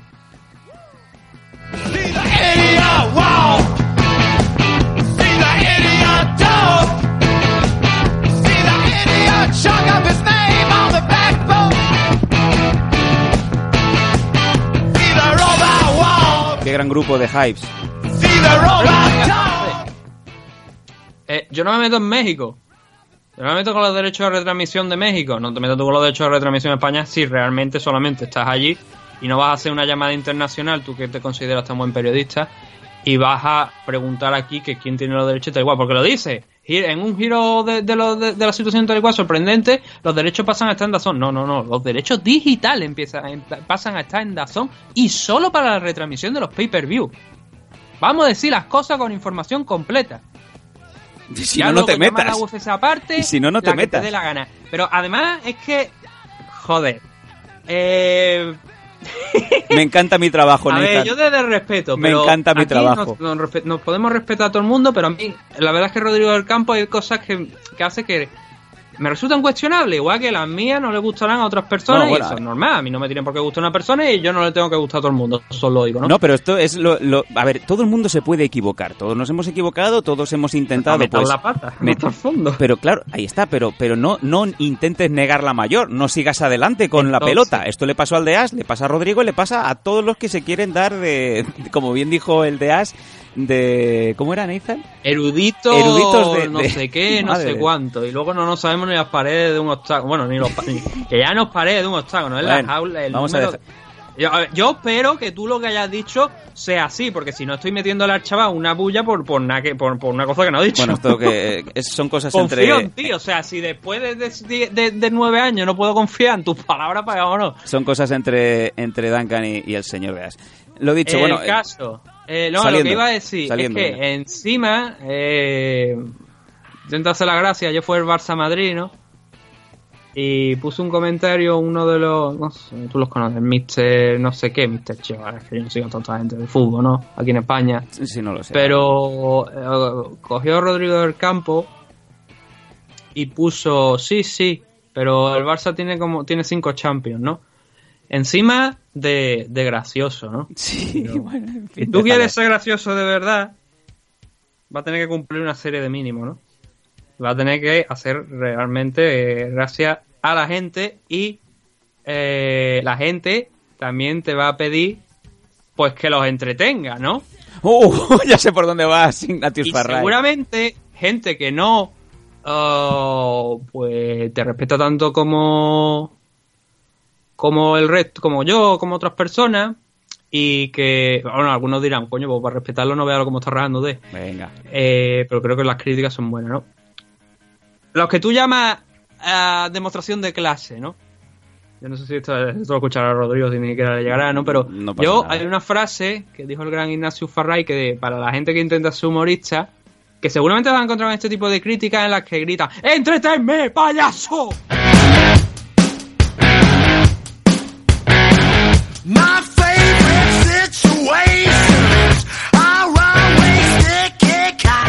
Como bien decíamos al principio del programa, ha sido una semana muy entretenida. Aparte, vamos a destaparlo, el propio, bueno, destaparlo, lo ha destapado él mismo. Nos mandó, bueno, no nos mandó tampoco. Claro. Nos eh, sorprendió a propios extraños un, eh, una historia de Instagram de Ilia Topuri, el cual decía que, o daba a entender, que había estado 22 años esperando para este momento y que por fin ya podía confirmarlo, mientras ponía una captura de UFC Estocolmo, no UFC Valencia, ni Palencia. Da la sensación de que Topuria podría ir a UFC. Mm, No tenemos confirmación al respecto, tampoco hemos, eh, hemos querido ir más allá, ni hemos dado ningún golpe de teléfono, ni hemos llamado a Dana White, pero da la sensación de Ethan de que va a ser el siguiente de los españoles que va a desembarcar en, en la empresa. Un inciso que quiero hacer, porque estaba mirando lo de la publicación de Ilia, que no la tengo, no le, me pasaron la screen, que por cierto quiero darle las gracias a, a Juan Carlos San Martín, que fue el que me mandó la, la captura, eh, para avisarnos de eso. Un inciso que quería hacer. ¿Veis Van Zandt se ha operado el pecho? Sí. Se nota.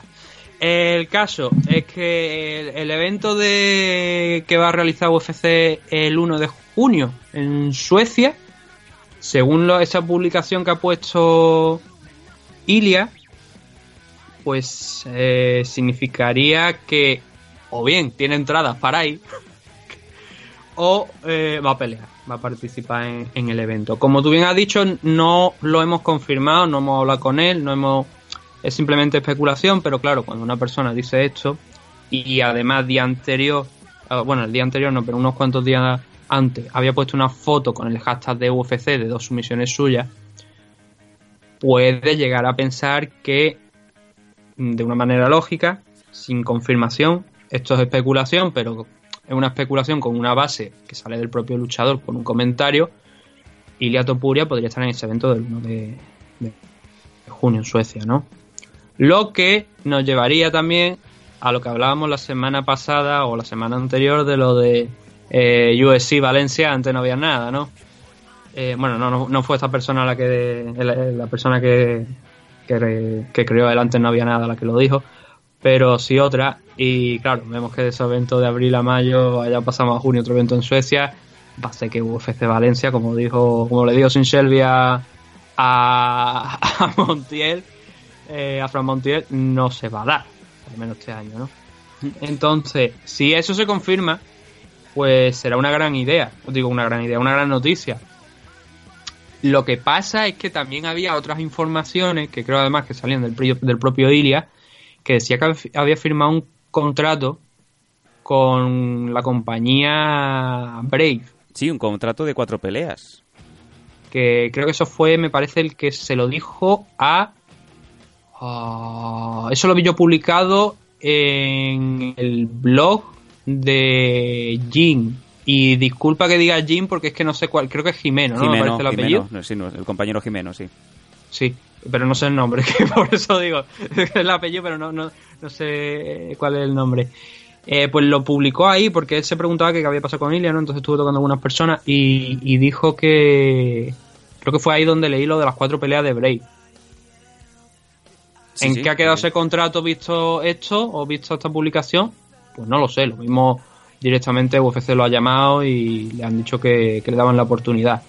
Hay algunas personas que han hablado con Sin Shelby que esto puede ser eh, rumor o, o puede ser verdad que UFC eh, estaba interesado obviamente en Ilia, pero eh, pe- pe- pensaban que era mejor porque lo que teóricamente lo quieren para la división 135 libras, no sé que haya habido un cambio de en la, en la situación, según lo que nos habían comentado, y querían que después del problema, entre comillas, que tuvo con los pesajes de K-Warriors, donde no dio el, el peso, eh, querían verlo, pues hacer el corte varias veces antes de, de ver que estaba preparado.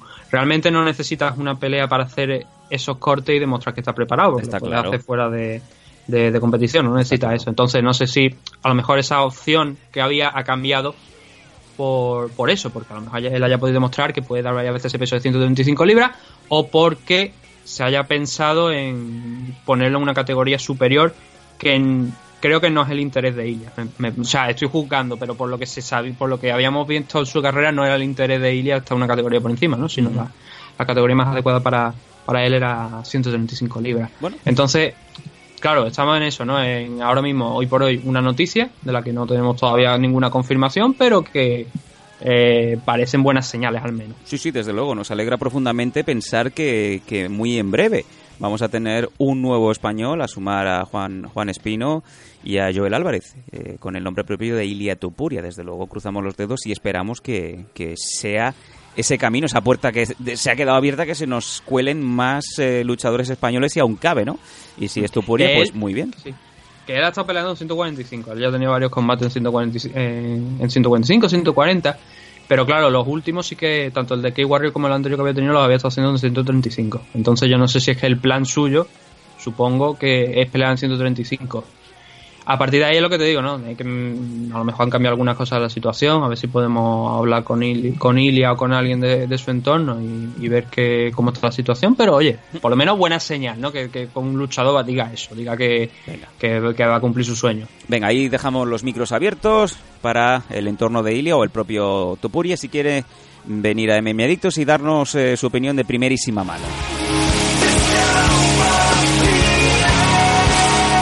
Eh, y ya para cerrar rápidamente, también habías avanzado en la cuenta de Twitter de MM Adictos que querías comentar algún matchup polémico. Esta semana también han pasado muchas cosas en, en España, no solamente lo de llamar a puertas, preguntar por Sarah Connor y ver si no es, no pasa nada, hay, seis Sarah Connor más, ya llegaremos a la que me interesa. ¿Qué ha pasado, Nathan, también? Que te he visto estos días eh, poner algún que otro tuit que, que, bueno, pues que ha causado también un poquito de polémica. Cuéntanos. Bueno, eh, más que. No, no lo quiero focalizar en algo, no, quiero no, no, es- focalizarlo es una en cosa que es- general, porque es una práctica que, que hay veces pues que se suele dar. Y que no solamente es una cosa que veamos aquí, Rusia, otros países, también lo vimos, creo yo, cuando, por ejemplo, el caso de Mayweather contra Tenshin, ¿no? Eh, allí en Japón, que hasta incluso el propio Takada, eh, si no sé que no se equivoco la gente con la traducción, dijo textualmente en, en televisión, en la televisión, en Fuji Televisión, que la idea del combate había sido una terrible idea.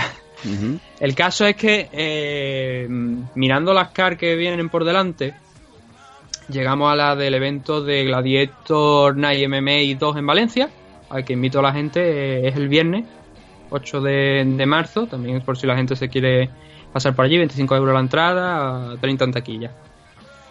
Eh, para más información, pues dirigiros a la página de Gladiator Night MMA y ahí pues, encontraréis toda la, información.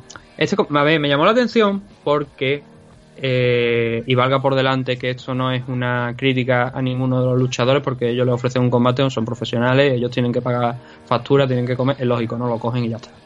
Son, porque es lo suyo, es su trabajo. Entonces, eh, me llamó la atención que el main event de. Bueno, antes de meternos con eso, un poquito de la carta. También tenemos a Daniel Vázquez peleando contra Mohamed El Yadal, que yo creo puede ser el combate.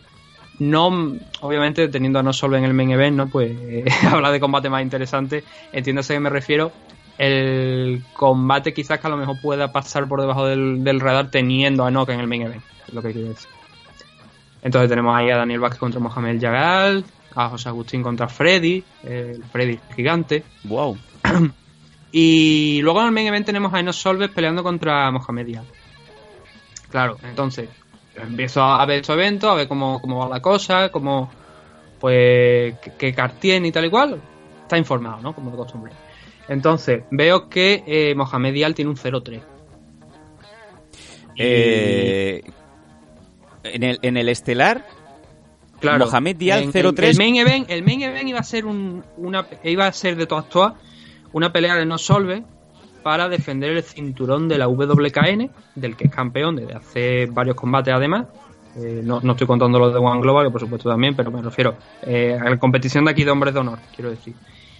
Eh, lo consiguió hace ya unos cuantos eventos y luego, pues bueno, iba a hacer una defensa aquí. Eh, WKN, por algún motivo, burocrático, según eh, comentó la Asociación Española de MMA, la, organización de- que preside Chinto Mordillo, eh, no aprobó el combate. O hubo un problema burocrático, con lo cual la defensa por el cinturón no, no se podía celebrar por el cinturón de, la, de, de WKN, ¿no? Del que es campeón, como digo, no. Entonces lo que se hizo fue crear un cinturón de Gladiator Night MMA, que se va a disputar aquí, entre No Solve y Mohamed Dial. Claro, am, como digo, y esto no es una crítica a ninguno de los luchadores. Es más por la vertiente de- del matchmaker y no solamente de aquí, sino en general. En general para todo matchmaker que ha- haga combate, pues que enfrenten a un luchador que es el mejor luchador middleweight de España, eh, sin duda alguna, uno de los tres primeros, si no el primero, que yo creo que podría ser el primero, porque aunque tengamos a Juan ganando en UFC y otros luchadores que están rindiendo muy bien, Enosolve es uno de los pocos que ha triunfado con bastante regularidad en One Global y que está a las puertas del cinturón, con lo cual eso creo que es interesante eh, para ponerlo entre los tres primeros, si no el primero, como digo. Pues em, estamos hablando de un luchador con 35 peleas profesionales y se va a enfrentar a un luchador con un 0-3 de récord. Como digo, tanto como Mohamed como Enoch pues le ofrecen la pelea y la cogen, porque es lógico. Son profesionales, eh, les pagan por ello y es normal que lo cojan. Pero claro, creo que hay una diferencia de, de, nivel entre ambos tan sumamente grande que no es un combate equilibrado. Y eso es responsabilidad del matchmaker. Hacer combates equilibrados, porque estamos hablando de, de, como digo, el mejor middleweight español, un luchador con muchísima trayectoria internacional, que va a pelear contra un chico que ha peleado tres veces, me parece que en tres años, y que son tres derrotas consecutivas. Bueno, Entonces, tanto yo como otras personas que he podido, eh, bueno, que, que cuando comenté esto, pues también quisieron dejar su, su comentario, opinaban lo mismo, que, una, que está muy desequilibrado el combate y que, salvo una sorpresa mayúscula, que mm, sinceramente no creo que se dé, Enosolve debería pasar por encima de Mohamed Dial. Con todo respeto, como digo, para Mohamed Dial, pero hay una diferencia de preparación. Y por eso he puesto antes el ejemplo de lo de Mayweather contra Nasukawa.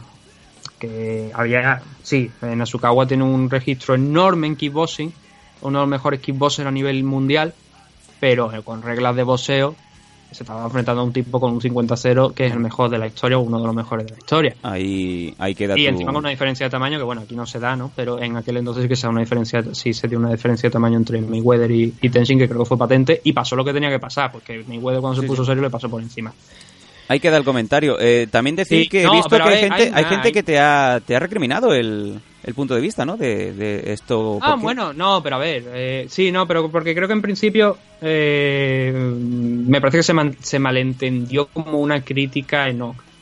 Y es algo que he querido recalcar, que no es una crítica, ¿no? Porque tú no puedes criticar a un luchador, No, a una no. persona por un combate.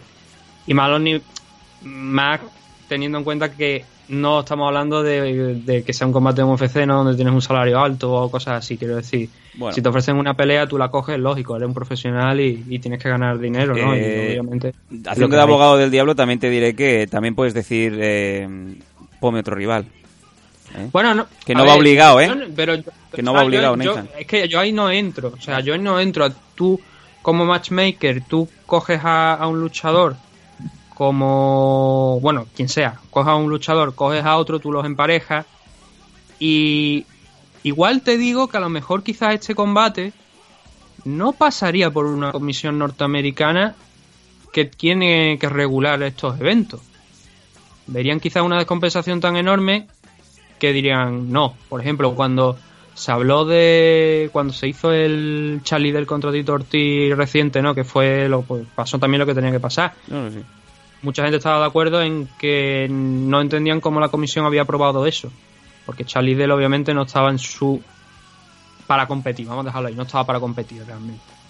Como si te quieren sacar ahora más Hugh del retiro, que por cierto ha tenido problemas legales hace pocas fechas, han puesto una orden de alejamiento Matt de la Hughes, mujer y que ha salido ha salido cosas muy turbias de Matt Hughes eh, violencia doméstica y palabras mayores eh, con su mujer con el hermano y cosas que mejor prefiero tener toda la información pero pero estamos hablando de, de un- unos hechos que podrían bueno pues manchar prácticamente el legado de Matt Hughes eh. Bueno, ya, ya estaba, ya estaba un pelín manchado. Pues, ya de hecho, pero también hay que salido- recordar una cosa. salido cosas un muy accidente, feas. un accidente serio y que Matthew siempre se, también se ha comentado de lo, lo que quería decir ahora con el- sacando el ejemplo de Matthew que mm, puede tener tantas lesiones en- a nivel de la cabeza, tantas conmociones y tal y cual, que mm, desde luego si Matthew hoy, que no lo va a hacer obviamente, ¿no? Pero si quisiera subirse a lo mejor a una jaula, no le dejarían. Estamos hablando, sé que estoy hablando de Norteamérica, ¿vale?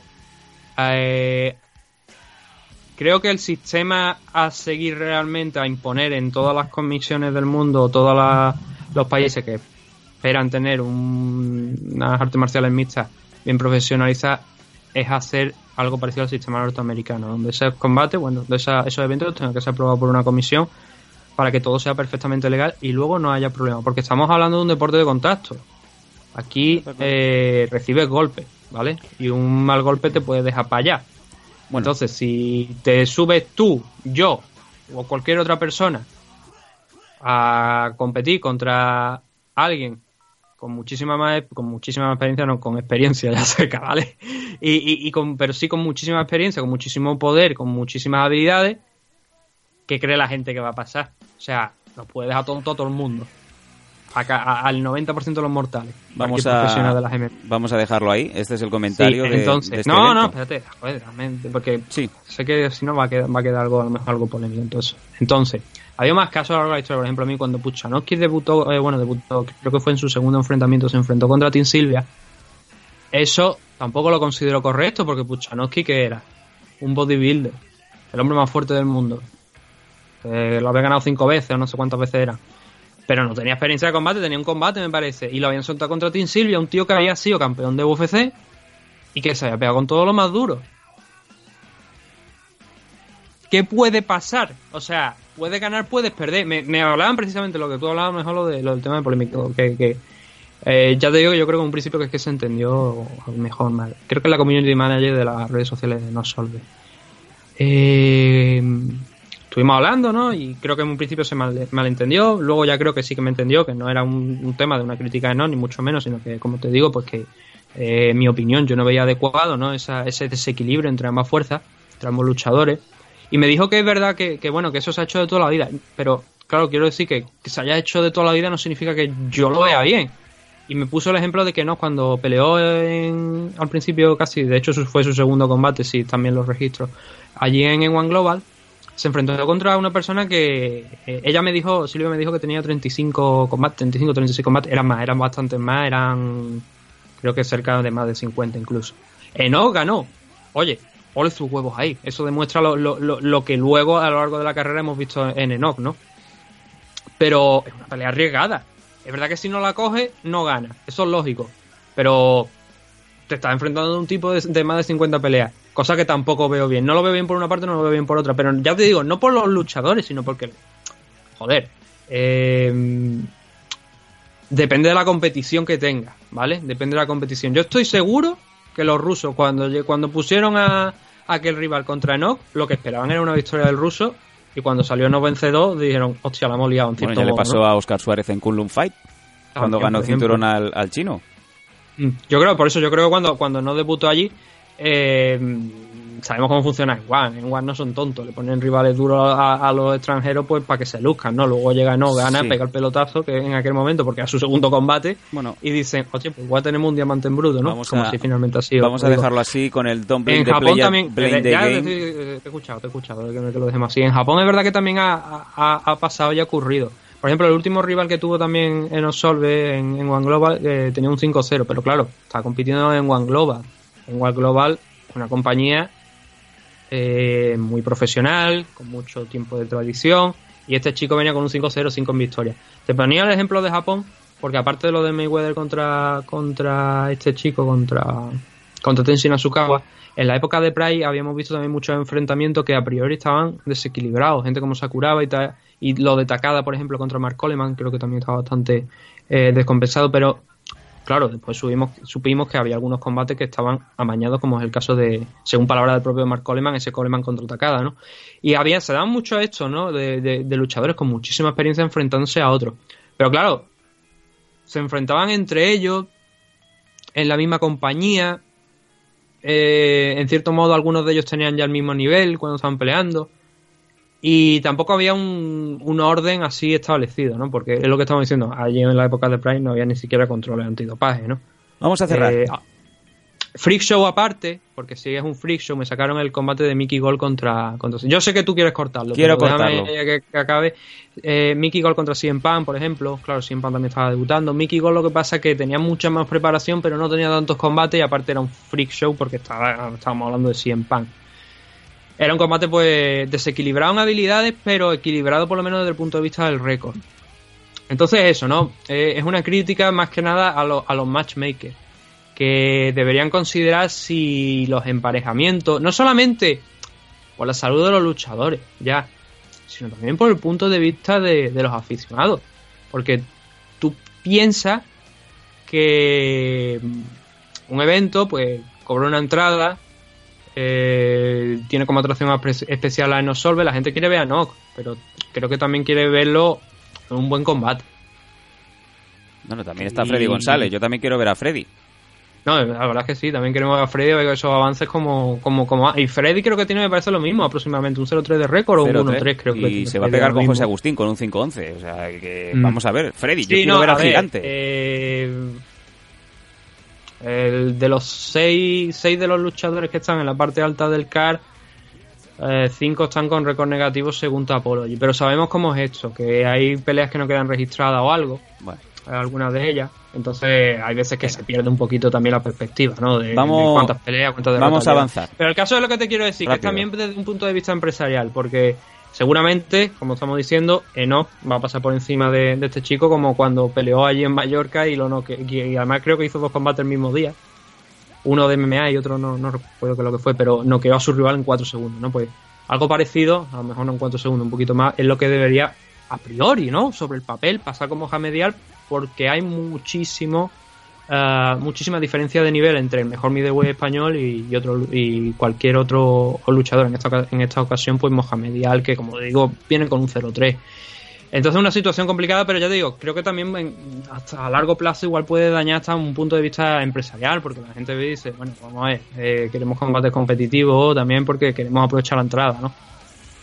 ya Y, le hemos dado bueno, bastante, bastante Sí, al tema. ya digo, Vamos. es una opinión personal. Yo no sé qué opinará la gente, pero lo veo un, un- una cosa polémica, por lo menos, porque es eso. hay que pensar siempre, ¿se aprobaría este combate en Estados Unidos? Déjalo ahí. Igual no.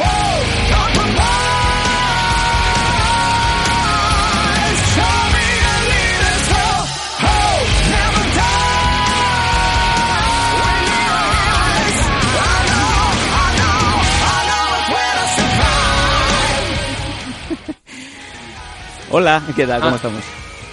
Venga, vamos. Sí, a- no, es, es que, Quiero salir del digo, tema, pero No quiero hacer un pelota. polémico, es que No quiero hacer pelota. Yo sé que no toda la gente le va, le va, le va a encajar Se ha hablado demasiado del tema. No, no quiero comentar más. Ya está. O sea, el matchmaking ha quedado, ha quedado expuesto y. No, pero no es, pero, ¿sabes? No, no tanto, no es expuesto. Es que hay que reconsiderar estas cosas. no, no, desde luego. Ya está. O Y no y como digo, no por, no, no, estoy- no, no es una crítica a los luchadores, es al sistema de, de, oye, vamos a pensar a ver si esto eh, coño, que es lo que te estoy diciendo, que son personas, que son seres humanos y que esto es un deporte de contacto, que hay que tener cuidado con cómo se hacen las cosas, con los, los emparejamientos. Venga. Eh, todo lo mejor para Hombres de Honor 99 y esperamos que tengan un evento con eh, buena afluencia de público, con grandes peleas y, y nada, y a la siguiente. Venga, ahora sí, vámonos al UFC 235 que tenemos un evento bastante denso y no precisamente demasiado tiempo.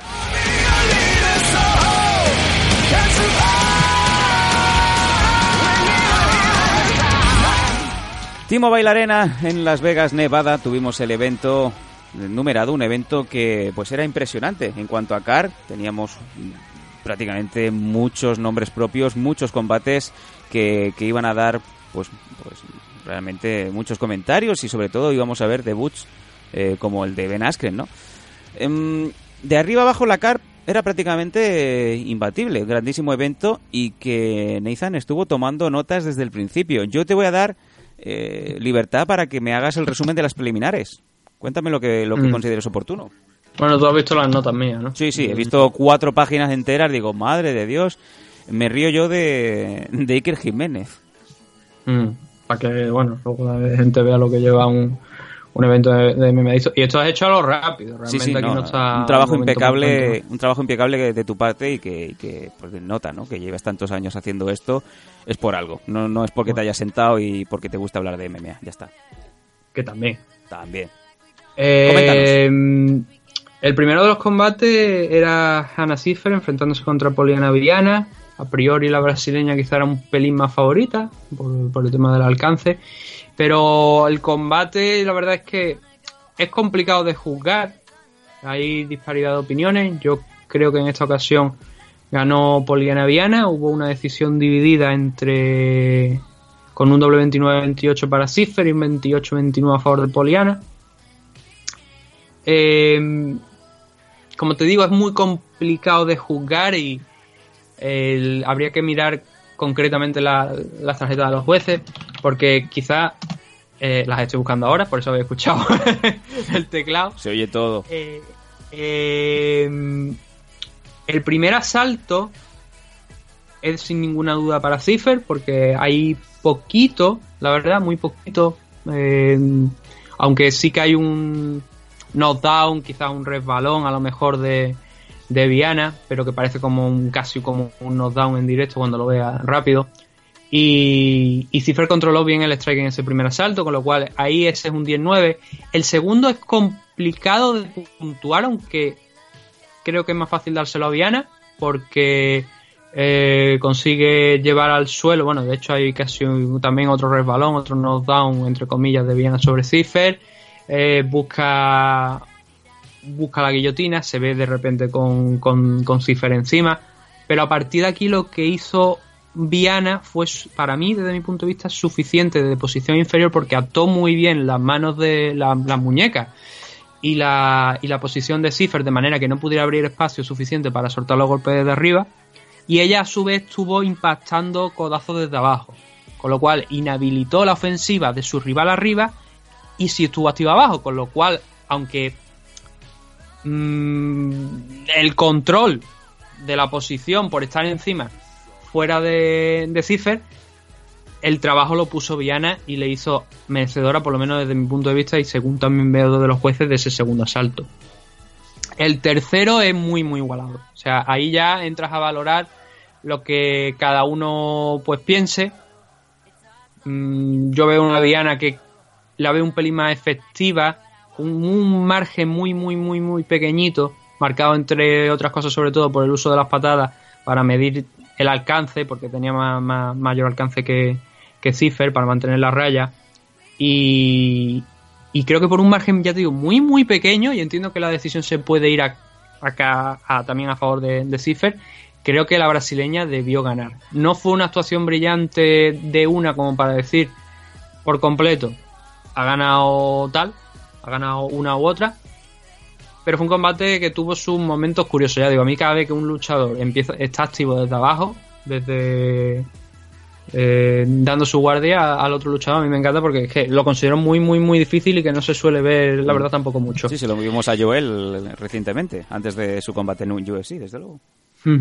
Eh, segundo combate que teníamos era el debut, entre comillas, de Macy Kiason eh, contra Gina Mazzani en 135 libras. Sí que era el debut en 135, pero cuando me refiero a lo de debut quería decir porque era la primera pelea después de ganar el Ultimate Fighter, Sí, señor. el mismo donde estuvo Juan. Sí.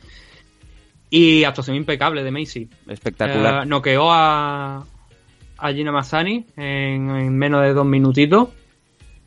Con una derecha. Bueno, realmente fue- el golpe final fue con una derecha, pero estuvo soltando.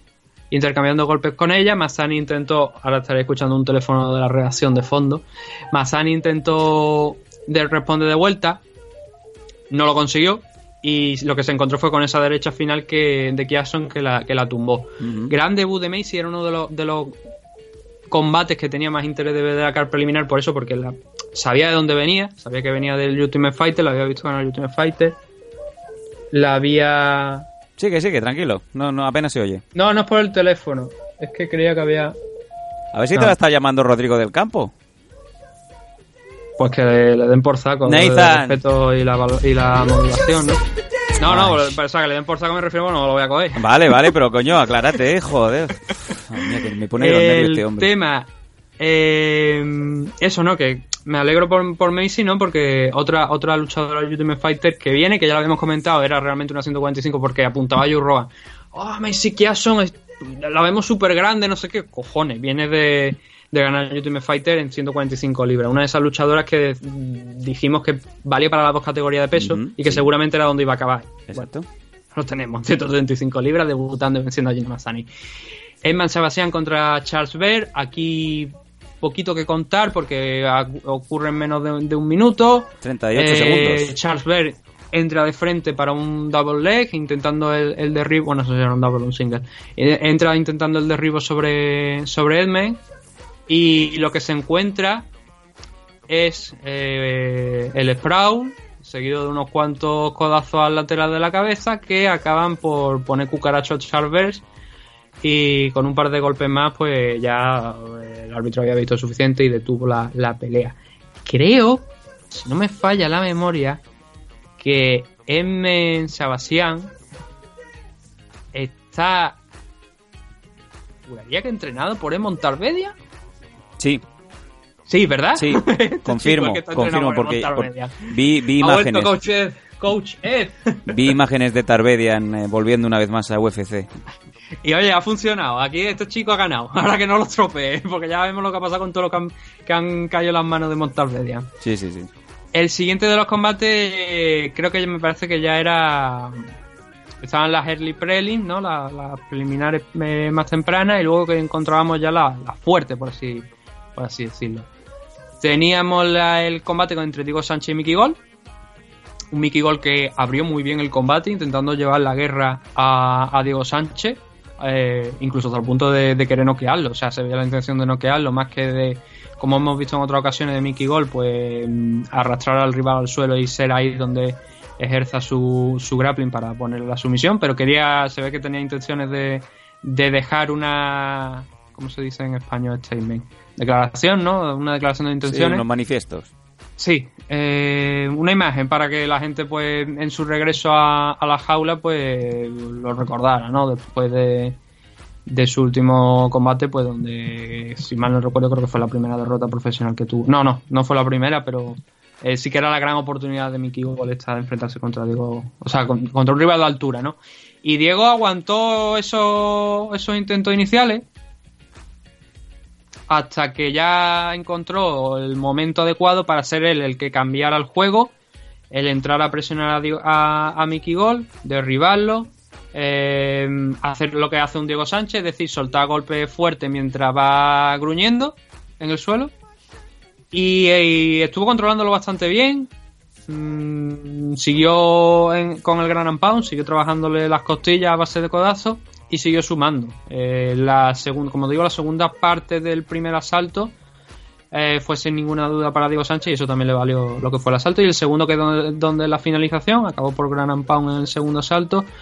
Mickey Gold daba la sensación de que ya estaba bastante cansado. Obviamente también había una diferencia en tamaño entre ambos bastante grande, pero ni aun por esa Mickey Gold consiguió arrastrar al suelo a, a Diego.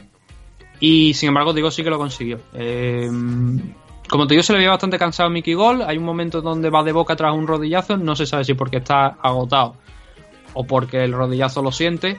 Pero es el principio del fin, porque ya Diego Sánchez se le echa encima, empieza a cambiando posiciones, llega a full mount. De full mount pasa a side control porque pierde un poquito la posición, pero luego vuelve a, montarlo. Eh, codazos, puñetazos más cortos. Eh, Gal se da la vuelta, eh, pero intentando sobrevivir, pero ya, claro, ya es tarde, ¿no? Porque entre lo cansado que estaba y el castigo que estaba recibiendo de, de Diego, unos pocos golpes más después, mm, cuando ya sobre todo le dio la espalda, el árbitro se vio obligado a, a llegar ahí y parar el, el combate. Tenemos unos comentarios de Diego Sánchez, vamos a ponerlo. I, I go and I learn from the, the master superhuman Iceman Wim Hof. I'm, I'm doing stuff that no one else does because people say, Oh, Diego, you're so weird. You're such a weirdo. You're bipolar. You're crazy. You have CTE. You have all this. Like, no. I'm outside the box and I thrive outside the box. That's where the creative genius lies in Diego Sanchez. And this year, I got back to that. And that's why you're seeing the success. Back to the guy on the Ultimate Fighter, absorbing energy from the storm outside in the lightning storm. Yeah, that sounds like a freaking schizo, nutso type of thing. But it's real for me. And I live in a ch- completely different dimension. Call me psycho. Eh, Nathan, confirmamos que Diego Sánchez se le ha ido la olla, ¿no? Nathan. ¿Se ha escuchado, no? Sí, sí, eh, no. Ah, no, ahora- que digo, yo lo tenía hasta, hasta hace un momento, pues estaba tecleando en Confirmamos- silencio si no se ha escuchado. confirmamos- Esa famosa frase que dijo aquel aficionado del Pro Wrestling en una, en una convención, ¿no? Es, es- es aún real, es todavía real para mí. eh, Diego Sánchez afirmando que confirma que está en otra dimensión, que coge energía de Oh. los rayos. No lo he dicho todavía, pero quiero invitar a todo el mundo, bueno, principalmente a los que sepan inglés y puedan, porque si no vaya a entender lo que entendió Clavijo, un cara como un pijo, ¿no? Entonces, eh, recomiendo a todo el mu- mundo que se vaya a uno de los programas, últimos programas que ha hecho Joe Rogan en su podcast, que es el de Alex Jones. Alex Jones con Eddie Bravo con Joe Rogan. Durante 4 horas y 40 minutos. Hay un punto a las 3 horas y media donde dice, ok, vamos a, a grab, eh, o sea, a, a acabar con esto, vamos a echar este- ya este hijo puta de aquí, lo dice tal cual, Sí, y continuamos otra hora. qué locura. No, pero es maravilloso, es un programa maravilloso. Para- Y lo invito a todo el mundo que, a que lo vea porque es que es, es- es descojonante. Escuchar a Eddie demás- Bravo y a Alex Jones. Oye, Eh, yo- bueno, hay mucha gente que a lo mejor no sabe quién es Alex Jones. Pero Yo- vea yo a aquí Eddie Bravo y a Alex Jones a grito pelado discutiendo si la Tierra es plana.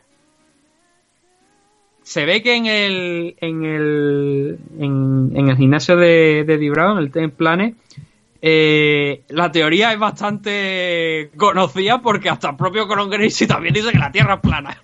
Me cago en la leche, puta. Voy a tener que sacarme el cinturón y empezar a dar con la correa a la gente, ¿o qué? Es buenísimo. Madre o sea, mía. de verdad, es una, son Bueno. 4 horas y 40 minutos, pero es espectacular. Volvemos, volvemos a lo dicho, Diego Sánchez se le ha ido la olla, ¿no? Ya podemos confirmarlo. Sí, o sea, lo he hilado con eso porque Alex John también hablaba de aliens interdimensionales y cosas así, ¿sabes? Por eso lo decía.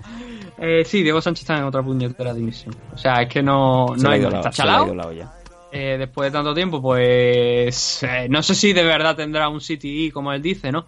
Pero sí que absorbió muchísimos golpes City- a lo largo de su carrera. City es, eh, para que la gente no entienda, cómo se le quedó la cabeza a Rocky Balboa después de Rocky 4, ¿no? La paliza con Iván Drago. Se le salía Sí, el cerebro por, el- por la nariz, manos ¿no? y, Mm. y cosas así, para que la gente no, no entienda. Sí, sea- es un poco lo que se dijo que había tenido más Holloway cuando salió aquella vez, ¿no? Sí, con, sí, con la concussion, hablando que parecía que le costaba y tal y cual. Sí, sí, sí, sí.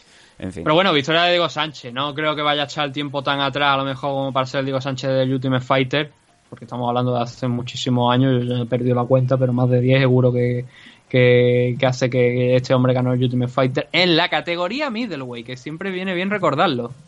que lo vemos peleando aquí en la, en la lightweight. Eh, no, perdón, este es la welterweight, Welter, pero welter. eh, ha llegado, ganó el Ultimate Fighter en 185. Eh, Diego Sánchez ha peleado en tres, en tres divisiones de peso diferentes en UFC. Ahí, Cuatro. Cuatro, perdón, cuatro. Ahí es Cuatro. nada, ¿eh? Ahí es nada. Sí, Eh, impresionante. bueno, y el tren del hype de Mickey Gol parece que, que ha frenado un poquito, ¿no? Hombre, a ver, hablábamos antes de, de emparejamientos complicados, ¿no? Eh, Mickey Gol aquí estaba haciendo su séptima pelea profesional contra un tipo que ha ganado el Ultimate Fighter, que es lo que decía. Sí, pero daban, daban favorito lleva a, a Mickey comba. Gol, ¿eh? Daban favorito al joven. Bueno, pero. pff, Cuando dan favorito al joven, a, a Mickey Gol, eh, te pregunta: ¿quién demonio. ¿A quién demonios ha derrotado Mickey Gol? Más allá de Seinorca, ¿vale? Como para pensar que un enfrentamiento contra Diego Sánchez teóricamente no debería ir en contra suya. Por el tamaño, puede ser, por el punto de vista atlético, porque allí veíamos un Mickey Gol bastante más grande que Diego Sánchez, pero es que es lo que estamos diciendo, es que Diego Sánchez ha competido en todas las categorías de peso posibles y, te lo digo, claro, cuando ganó el Ultimate Fighter, lo que, lo que comentamos en la previa, ganó el Ultimate Fighter enfrentándose contra Kenny Florian, en la final creo que fue. O sea que ya estamos hablando del luchador que también es pequeño, Kenny.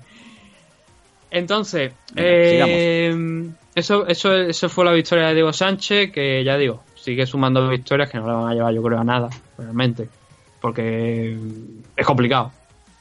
Pero bueno, él sigue sumando, ¿no? Y hasta que los encuentre en Cucaracho un día, o haciendo la cartwheel, gritando yes, yes, yes, como antiguamente, pues ahí seguirá, ¿no? Dentro de UFC. O, o Eh. como hacía Mike Goldberg, ¿no? I'm naked, I'm naked, corriendo por los, por, los pasillos de los pabellones. Sí, bueno, decían que había tenido problemas y tal. Por lo visto nunca tuvo un problema ni de droga ni nada. Eso fue simplemente una nota curiosa, ¿no? Pero lo que pasa es que fue un en directo, me parece, cuando con una conexión, no sé si era de, de Hell One y con Dana White o algo, no sé lo que fue, pues fue algo así. Venga, sigamos. Ah, como puedes ver en mis notas, Cody Stateman contra Alejandro Pérez, pues no lo voy a comentar. Victoria de Cody Stateman, bastante dominante sobre el mexicano. Sí, estaba, estaba México apoyando mucho a Turbo, Turbo Pérez. Eh, de hecho, veíamos a la chica que... Rodrigo del Campo también. No, eh, Cristian Techpa, grandísima profesional Ah. y mejor persona. La entrevistamos dos veces aquí y lo que pasa es que esos programas no se podrán escuchar. Mm. Porque pueden que, que, que cayeran en manos del cacique. No lo sé. No lo sé. Eh, simplemente decir, bueno, que Cody Stateman es lo que habíamos comentado a la previa. Había tenido una buena racha de victoria que se vio interrumpida contra el Alman Sterling. Y ahora vuelve a la senda de, de ganar frente a Alejandro Pérez, que no era un rival sencillo, la verdad. Así que un- una buena pelea de, de, de Cody Stateman para volver a, a engancharse un poquito a los rankings de 135 libras. ¿Qué más tenemos? Johnny la- Walker. Sí, Eh, efectivamente, Johnny Walker que se ha hecho más daño en la celebración posterior al combate sí. que golpes absorbidos en los dos últimos. Sí, sí, en bueno, las dos últimas peleas. De hecho, yo creo que mm, tendría que ver los golpes que, que- que le dio en, en su última pelea, pero ayer solamente recibió uno. Pero se ha hecho más daño eh, en la celebración que después. Porque no sé si que se le salió el, el hombro o se hizo daño en el brazo, o porque intentó hacer el gusano, pero intentó hacer el gusano primeramente. eh, después hace un rifle, es decir, de tirarse hacia adelante. Y lo hizo muy mal, ¿eh? Y se pudo, se pudo hacer bastante daño en el brazo. De los lo peores creo. gusanos que he visto en mi vida, ¿eh? Hombre, joder, si se destrozó, bueno, se destrozó, se, se lesionó el brazo demasiado el chaval lo que hizo. El, el- la verdad es que el de Brasil fue bastante mejor, vamos a dejarlo así. Sí. El caso es que, como te digo, Johnny Walker eh, mm, está cumpliendo. Está cumpliendo. O sea, la, la- la victoria que tuvo, como, como decimos en Brasil, hace, hace muy pocas fechas contra. joder, nunca me acuerdo el nombre. Contra Justin Lede. eh, fue en poquito tiempo.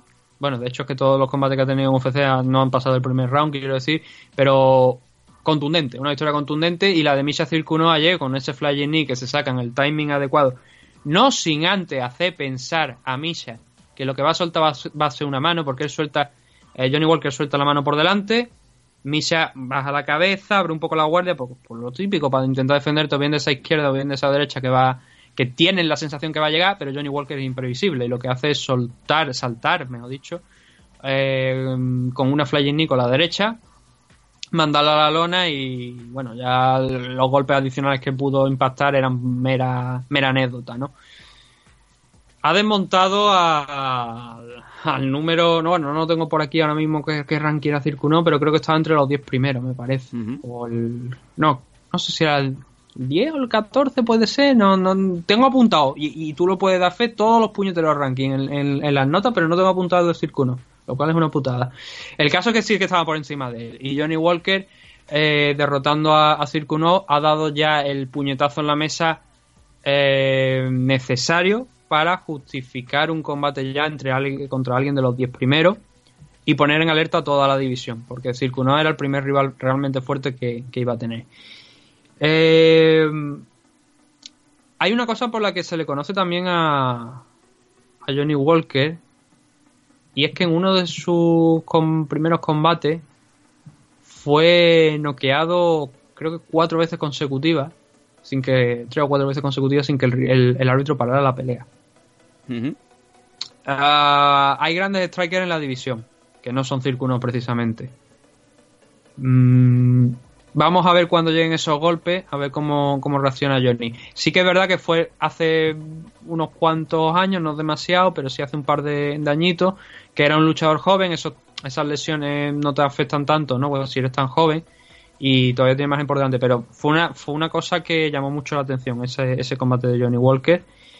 Eh, vamos a ver hasta dónde puede llegar de momento. Yo digo, hay mucha gente que ya está tirando la. Eh, salvo que si no, automáticamente contra John John y Se cosas sí, así. Se, se nos va la olla mucho, ¿eh? Es verdad que Johnny Walker contra John Jones mm, va- es un combate interesante. Son luchadores de una gran altura y con un alcance más o menos parecido, aunque John Jones sigue siendo un pelín más largo que, que el, de, el de Johnny Walker. Pero sí que es verdad que por, por físico, quizá, por estilo físico, por, por, por, atle- por, por puro atletismo, eh, Johnny, Johnny Walker es más parecido a John Jones de lo que es el resto de la división, quitando Gustafsson, que bueno, que ya obviamente está descartado porque vimos cómo había quedado, ¿no?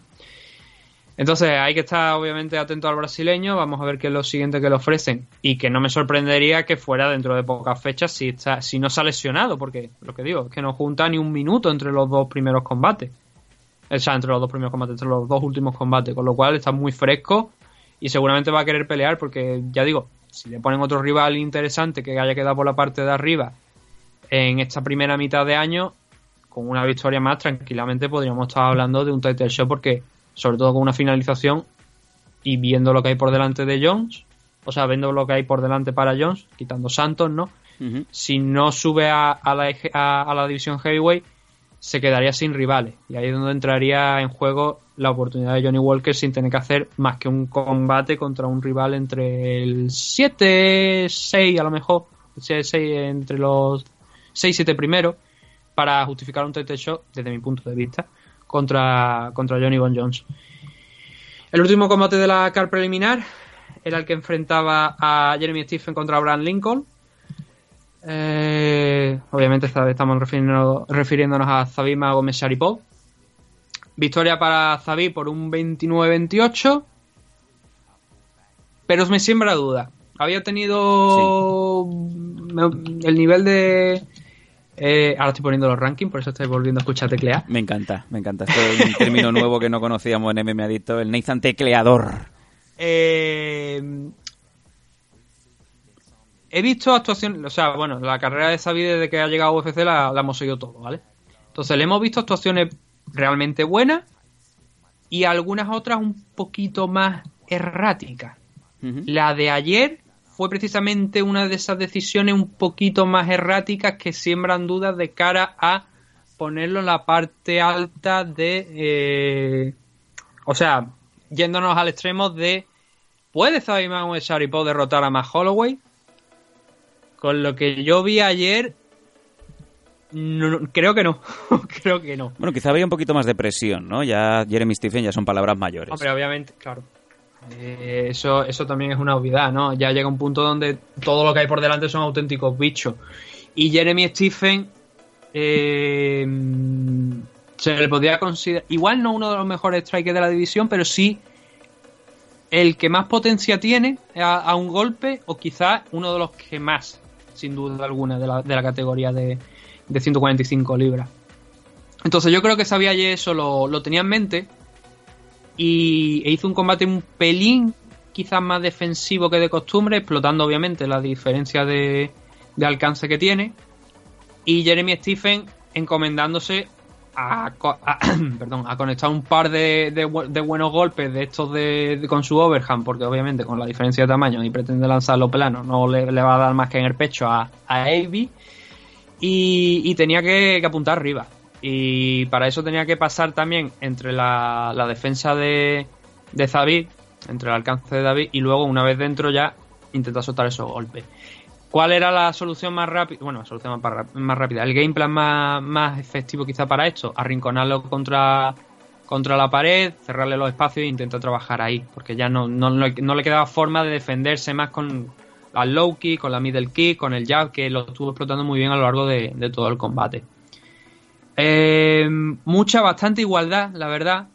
Pero tanto en el primero como especialmente el segundo, eh, Zabi eh, consiguió obtener pequeñas ventajas. Ya te digo, el segundo fue un control mucho más claro de, de Zabi porque también consiguió llevar la pelea al suelo.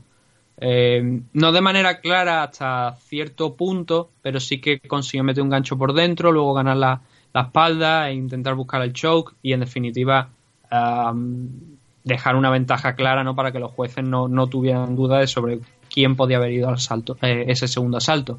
El primero sí que fue mucho más igualado, como te digo, estuvo manteniendo la distancia con los con, con las patadas, con el jab eh, y un Jeremy Stephen que creo que tras el tercer asalto, donde eh, quizás podía haber ido a cualquiera, la verdad, pero yo se lo di a, Jeremy y me parece que todos los jueces también se lo, se lo dieron, se lo atribuyeron el tercer asalto a Jeremy. Si quizás hubiera presionado un poquito más, no hubiera calentado, entre comillas, tanto como me decir que el primer round muchas veces para muchos luchadores es un round de estudio, ¿no? Donde no piensas tanto. Si quizás hubiera presionado un poquito más en el primer asalto, ah, podría haberse llevado el combate en decisión. Pero es una especulación porque también hay que tener en cuenta una cosa. Si aprietas al principio, igual te quedas sin cardio al final. Y a lo mejor eh, ahí eso también lo podría haber explotado Sabi Magomed Sharipov. Pero como te digo, la diferencia entre ambos ayer eh, no fue excesivamente amplia. Una vez Jeremy Stephen conseguía entrar a, en, la- en- en una distancia favorable para él.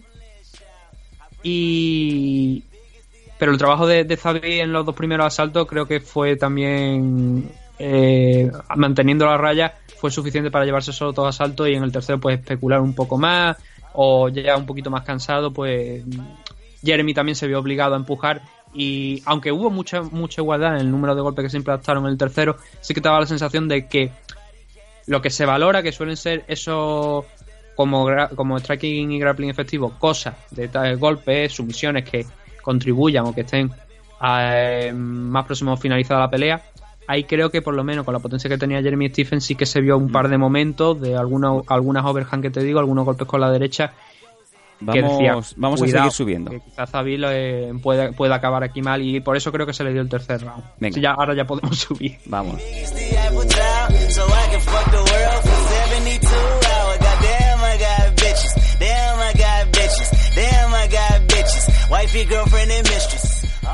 ¿Sorpresa?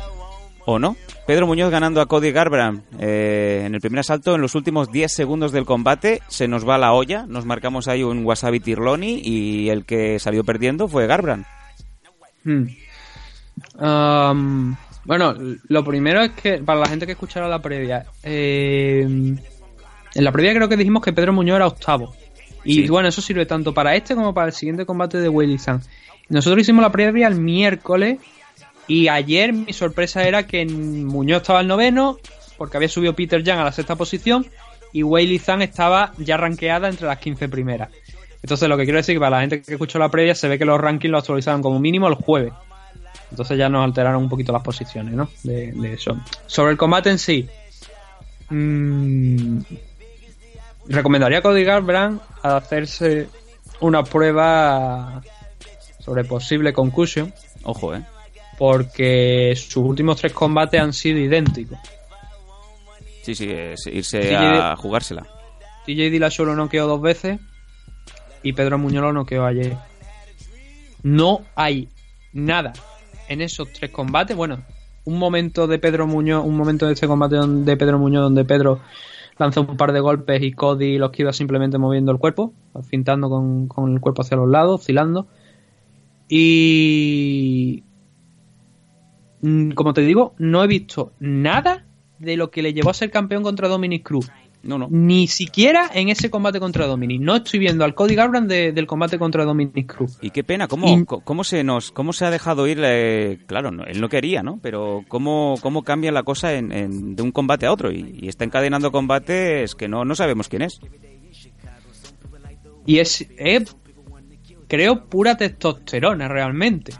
O sea, mm, el tipo se plantó bien. Bueno, el, el- eh, es solamente un asalto, ¿no? Pero al principio tú veías que los dos, pues ninguno quería tomar la iniciativa un poco porque pues, tenían lo típico, preferían estar peleando a la contra, estudiándose un poquito. Cody entonces intentó presionar un poco, pero hay un momento donde Cody, bueno, Pedro Muñoz lanza una low key, low middle key, más o menos al cuerpo de donde la caza Cody Gambran.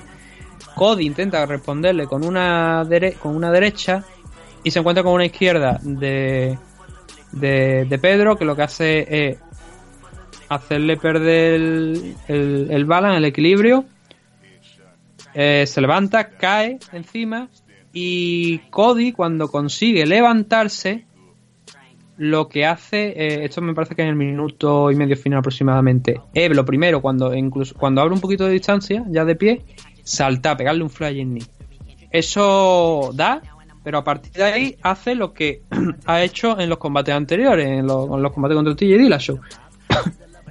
no eh, centrarse, ir a noquear de cualquier manera posible a Pedro Muñoz sin pensarse que el otro también está peleando y que te puede devolver los golpes. Y le pasó lo mismo que le pasó las dos ocasiones contra TJ Dillashaw. Pedro Muñoz devolvió los golpes. Quizás el problema de Cody es que telegrafía mucho las manos.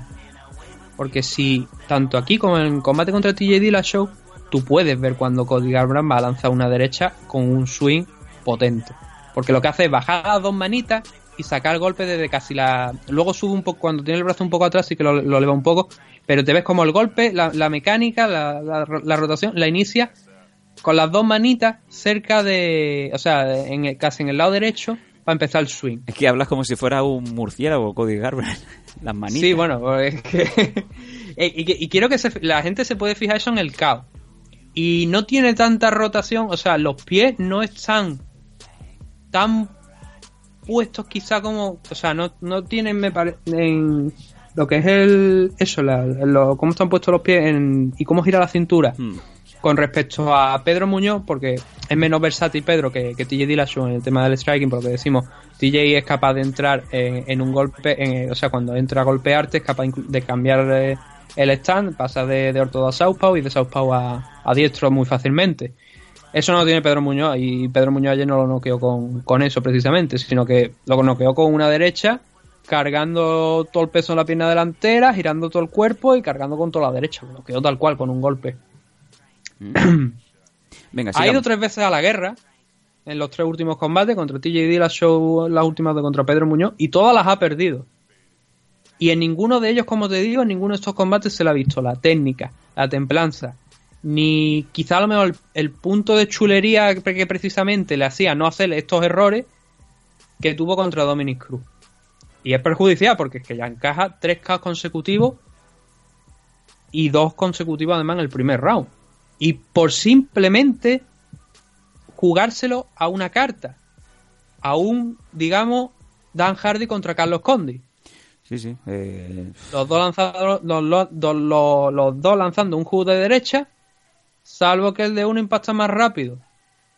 Y como te digo, creo que también eso es problema, no soy un experto, ¿vale? De esto, pero creo que, ya te digo, cuando yo veo que baja la Cody, las, eh, las manos y que está empezando a girar un poquito, sabéis qué golpe viene. Sé que viene una derecha con todo el swing sin preocuparse de ninguna guardia, de nada. Y así fue como lo noqueó TJ Dillashaw y así ha sido como lo ha noqueado Pedro Muñoz. Es hora de sentarse, ver estos errores, que creo que son errores clamorosos, que no son tampoco especialmente... El, el- el- tema que te estoy diciendo de, de cómo se saca esa derecha de potencia fuerte ahí cerca de la cintura, eso eh, no es problema. Realmente el problema está arriba, en la cabeza.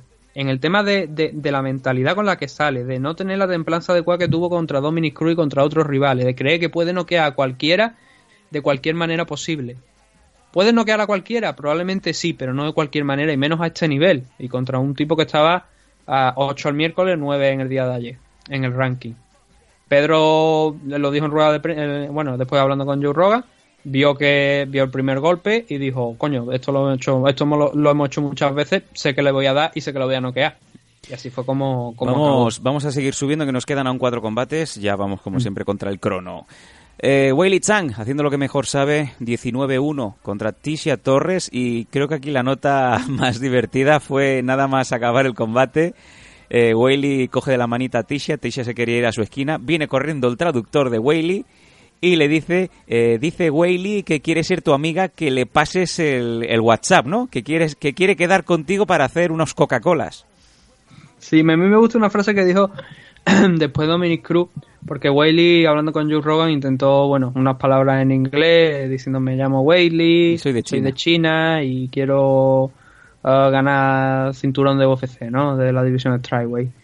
Y Dominic dijo algo que, que hay veces que no, que no se valora, que mm, valoraba mucho que Whaley dijera esas palabras, pocas palabras en inglés, porque es lo que, es lo que Dominic decía. eh, yo no tengo voluntad ni, ni habilidad suficiente para aprender chino.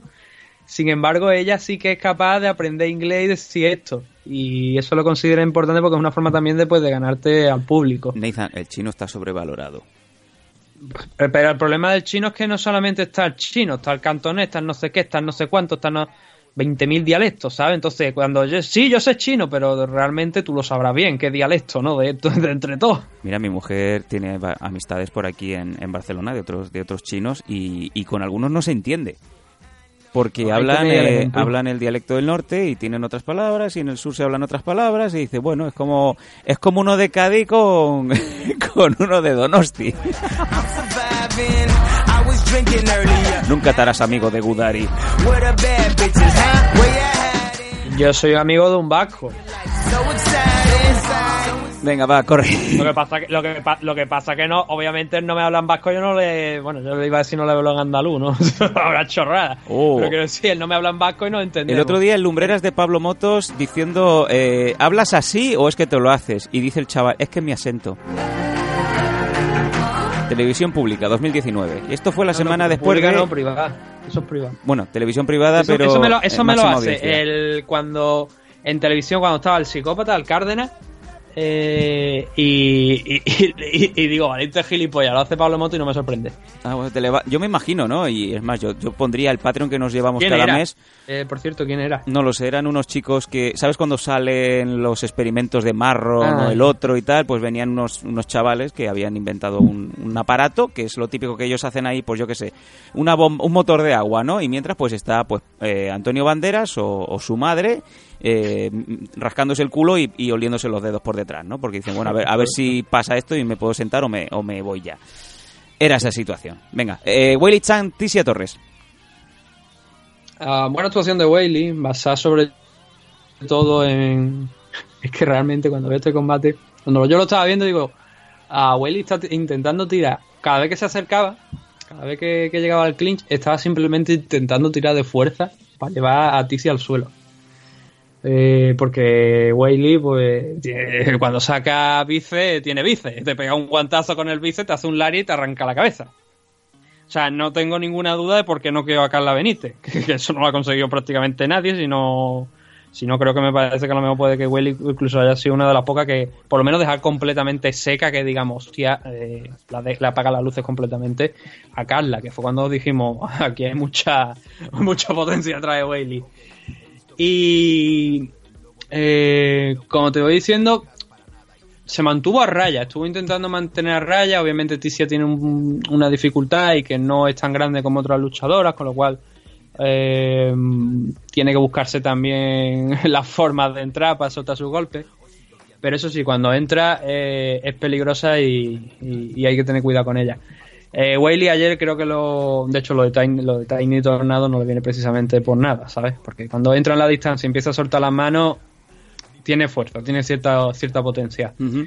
Eh, Wiley creo que lo experimentó en algunas fases del combate, pero tampoco fueron demasiadas. Eh, estuvo controlando muy bien desde la distancia. Soltó quizá lo que a mí me parece que cuando toque a alguien más de, más de arriba, especialmente las que ya están en clase, o sea, que han sido retadoras, Challenger, igual ahí podría encontrar bastante dificultades, que fueron a un, quizás un abuso de, de, de, de spinning back ¿sabes? De, de lanzar patadas a la parte media del cuerpo girando. Eh, quizás abusó un poquito de ello, para mi gusto. Pero en líneas generales, ya digo que Whaley estuvo bastante acertada, controlando desde la distancia a Ticia. Y Ticia cuando entraba, pues soltaba sus dos o tres manos. Si Whaley lo veía oportuno, lo que hacía era cerrar más la distancia para agarrarla en el clinch, tratar de llevarlo al suelo. Hubo varios en, en los, en- en los dos primeros asaltos que, ya digo, fueron bastante igualados, pero con ventaja para Whaley. De- ¿Nathan? Ah, un vale. 29-28, un de los 30-27. Ah, vale. ¿Qué? Te había sido unos segundos, Sí, sí. digo, ¿qué ha pasado? Ya está, ya está, nada, nada. Ah, bueno, pues se habrá, se habrá cortado a lo mejor durante unos segundos el, el. No sé, lo que, no sé dónde me queda, pero que estaba diciendo que eh, la... Coño, la decisión, que fue un, doble, un 29-28, un doble 30-27, eh, está bastante acertada, sobre todo en- con el tercer asalto, ¿no? Donde Whaley con dos minutos y medio por delante consigue llevar a Ticia al suelo, mantenerla ahí, ya por primera vez bien en condiciones en el combate e ir trabajando. Porque en los asaltos anteriores había, había tenido lugar alguna serie de scramble, donde Ticia, pues, eh, bueno, las dos intentaban llevarse mutuamente al suelo. Eh, Whaley parecía que había ganado la posición, pero al instante Ticia la revertía. Y en materia de lo que fue el suelo, fue eh, bastante entretenido. Y arriba, pues lo que te estoy diciendo, la luchadora china San controlando muy bien la distancia, eh, ganando por puro músculo también en el clinch a, a Ticia Torre y haciendo lo que por habilidades y por técnica y por tamaño se esperaba de ella, que era salir vencedora de, este enfrentamiento, que era el primero que tenía de, de realmente nivel aquí dentro de, de. Y por nivel me refiero que la enfrentaba contra una luchadora que estaba rankeada y no solamente rankeada, sino dentro del top 10. Y, A y, partir oye, de aquí- y lo que me alegro yo de que ahora mismo el máximo exponente que tiene China en UFC sea Weili Chang. Hmm. Sí, porque fíjate tú que, mm, entre comillas, las mujeres, la- las MMA femeninas parece que están muy maltratadas en, en temas de exposición y de, y de relevancia. Sí, sí, así es. Y ahí encontrar a, a Weili Zhang como la que yo creo que es la luchadora, bueno, es la mejor luchadora china, pero cuando me refiero, el máximo exponente, como tú estabas diciendo, ahora mismo de, de China, y verla que va a estar seguramente, aquí entraba en el 15, pero seguramente ahora va a estar bastante más arriba. Mm, habría que tirar de meroteca para saber si Weili se va a conver- convertir en el luchador, luchadora de, de origen chino que más alto ha llegado a UFC. Sí, señor. Y por el momento creo que es así. Y espero que mm, por lo menos nos siga dando combates interesantes y desde luego va a ayudar mucho a la expansión de las MMA en China, que ya de por sí es bastante amplia.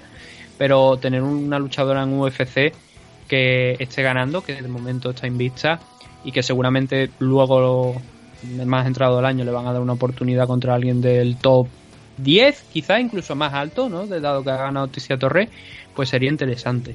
Eh, un combate que a mí me gustaría mucho ver ahora mismo es Michelle Watterson contra Zhang. Sí, y te he visto que públicamente lo has tuiteado.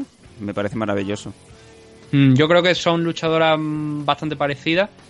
Las dos tienen un background interesante y seguramente Watterson a la primera basky que le pegara a Zan iba a responder también con una suya, porque ya digo, son dos luchadoras muy parecidas.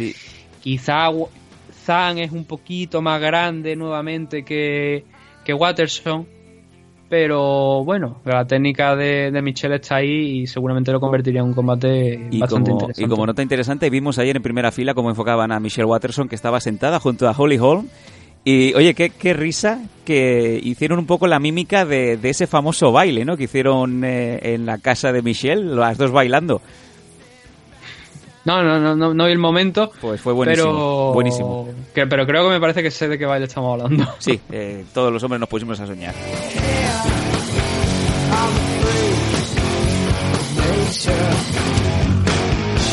Oye, eh, ¿os queréis reír, MM Adictos? Eh, cosas que están pasando ahora mismo en directo. Nathan, tú no lo sabes. Eh, me No. pasa de Protege tus Piños, el, el CEO de Protege tus Piños, Fran, Fran González, Fran Dentista, me pasa una nota de un eh, oyente de MM Adictos, Jabalí Cabello, un, viejo amigo de- del programa, que le ha pedido presupuesto para un bucal y le pide el descuentico de los Danco.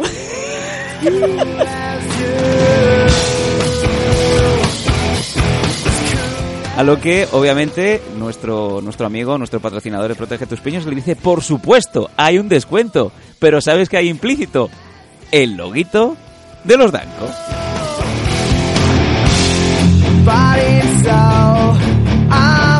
Oye, no, estamos muy felices que, que hagáis uso de nuestros sponsors. El, el sponsor de tanto MM Adictos como de los Danco es Protege tus Piños. Y me hace mucha ilusión de que nuestros oyentes pues se animen a, a pedir un bucal. Y oye, pues eh, obviamente ahí está el descuento de, de Protege tus Piños. Qué ilusión, Nathan. Sí, eh, llegamos al momento, a los últimos tres combates de la CAR. Vamos allá. Donde el primero de los enfrentamientos que tenemos es a Ben- Askren enfrentándose a Robbie Lawler, el sexto clasificado. Pues bueno, ya todo el mundo sabe dónde llegaba, de lo que debería saber de dónde llega Ben Askren, lo que ha hecho Ben Askren a lo largo de su vida, de su carrera deportiva y todo lo que lo que ello implica. No, no nos vamos a parar nuevamente en ello. Si alguien quiere, pues bueno, que se escuche la previa que, que hicimos eh, para los oyentes premium, tanto Patreon desde 5 euros como en, con más contenido, obviamente, que la versión que hay en, en Ivo de, desde 1,50. Ujú. Eh, que se ya se escucha en la previa. El Robbie Lawler, habíamos comentado, lo que sí puedo decir es que habíamos comentado que, por lo menos desde mi punto de vista, Ben Askren era el que más tenía que perder de toda la CAR, incluso teniendo en cuenta los title matches que había, Sí, ¿vale? sí. Los, los combates por el título. Porque se ponía mucho en juego. Ponía no solamente eh, su posible oportunidad al cinturón de 170 libras, sino que también ponía en juego todo lo que había estado diciendo durante tantos años. Ahí está, ahí está. Y tenía que ganar el combate para no quedar, entre comillas, en ridículo. Y casi le sale mal, casi lo matan. Sí, sí, hay, hay alguna que otra imagen eh, previa, previa al final del combate en donde se ve a Askren con las patas para arriba, básicamente volando. Es un combate muy polémico. Hay varias decisiones polémicas. Y la primera de ellas, la que tú, la que tú has dicho. Eh, Askren con las patas volando, ¿no? Tres segundos en el combate, ya Askren directamente fue por- a intentar por el takedown. Lo cual creo que no es del todo buen mensaje para futuros rivales, aunque todo el mundo conoce lo que es Ben Askren, ¿no? Pero claro, cuando tú, ya a los tres segundos intentas ya automáticamente derribar a tu, a tu rival, cuando te enfrentes contra alguien más, más de esto, ya sabes que va a esperar. Aunque, como te digo, ya todo el mundo conoce a Ben Askren. El caso es que no consigue derribarlo, o recibe con un ah, in- intenta ganarle la espalda a Ben Askren, un bodylock a la espalda, pero aquello empieza a complicarse la, la cosa y vemos como Robbie Lawler levanta como si fuera un saco de patatas en la espalda a Ben Askren y lo voltea completamente. Me recordó mucho, creo que fue a uno de los combates que tuvo Juan dentro de la casa contra Ben Sosoli, creo que fue, donde también hubo una cosa parecida y lo volteó como si fuera, ya digo, aquello Daniel Cormier volteando a Josh Barnett en el combate que tuvieron en Strikeforce. Entonces, eh, cuando cae, eh, vimos a, la- al, al Robbie Lawler de, de antaño, ¿no? El que ve la sangre o ve al tío que todavía está aturdido un poquito en el suelo y dice, hostia, le voy a noquear, ¿no? Y empieza a pegarle auténticos viajes, hablando claro y pronto, a, a Ben Askren, que como bien decía Joe Rogan, habría que tirar nuevamente de meroteca, pero posiblemente es la mayor, o sea, el momento en el que más dificultades ha visto Ben Askren de toda su carrera y estamos hablando de un hombre que ha sido campeón en Bellator y que se han tenido que enfrentar a los mejores welterweight de Bellator, que no que tenían un alto nivel, quizás no tanto como los nombres que están llegando ahora, que están saliendo en la compañía, pero que eran luchadores muy muy respetados. Entre ellos creo que también Coresco precisamente, así que no no es que fueran rivales para nada destacados, sino más bien lo contrario. Sí. Eh, aquí es donde surge la primera polémica, porque hay mucha gente que dice que el combate, Herding era el árbitro, debió pararse en este momento. Porque la verdad es que recibe golpes duros, golpes muy duros. Eh, ben Askren.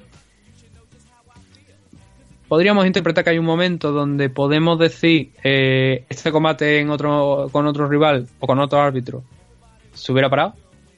Pero Askren la verdad es que se recupera rápido, consigue mantener a Lawler en la guardia, se levanta como buenamente puede, después de haber recibido, ya te digo, una, una buena paliza. Y tras recuperarse unos segundos, que creo que Lawler mm, debió haber presionado más si quería haber ganado el combate, porque vio que estaba, se notaba que, estaba, que le había hecho daño y que quizás con un poquito más de presión, Lawler podría haberse llevado la, la victoria fácil en ese momento. Pero también entiendo que Lawler eh, pensó en no me puedo desfondar aquí. Porque en parte creo que ese esfuerzo inicial eh, intentando noquear a, a Ben Askren en el suelo pudo llegar a costarle parte de las energías que a lo mejor hubiera, neces- eh, hubiera sido necesaria para la segunda polémica que tenemos. Y es que después de, de estar batallando mucho ya, de recuperarse Askren, eh, batallar con, con Robbie Lawler en la, en la jaula, vemos cómo um, lo derriba, eh, empieza a controlarle las manos, Lawler da un momento de la espalda y en ese momento se produce lo que es la, una sumisión que, se- que llamamos el Bulldog Choke, ¿no? que es como lo que hacía, lo típico que hacían los abusos en el colegio, de meter bajo tu axila al otro por de, por estando tú de frente, ¿no? Y, y hacerle el cerillo, que se decía, ¿no? Pasarle el- el- los nudillos por encima de la cabeza. Pues Askren tuvo ese, tuvo, tenía, tenía cerrado ese bulldog y aquí es donde llega la segunda parte de la polémica. Eh, Askren en un primer momento tiene su brazo derecho por encima de, de la cabeza de Ben Askren. Hay un momento donde parece que ese brazo, bueno, parece no, ese brazo cae, pero da la sensación de que cae completamente limp, es decir, plano. O sea, no hay energía ahí, no, no, no hay fuerza, no hay tensión. Una señal de que a lo mejor Lawler pues podría haberse se le podrían haber apagado las luces, ¿no? Lo podrían haber, eh, eh, no me sale la palabra, pero que podría haberlo puesto a dormir. Entonces eh, ahí Dean acertadamente se le acerca, habla con él, le coge la manita como si esto fuera el pro wrestling, se la levanta un poquito para ver si tiene tensión y para el combate.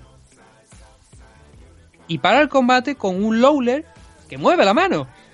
Sí, pero la mano como cae, Nathan, cae muerta. Pero es que no cae, pero es que, es que- pero es que cae muerta. Cae muerta cuando. en, el en primera instancia, cuando te estoy diciendo que la tiene encima de la cabeza de Askren y, y se le cae para el lado y cae a su, a su lado natural, ahí sí que cae muerta. Pero cuando Dean revisa la, la mano, la mano no cae al suelo otra vez.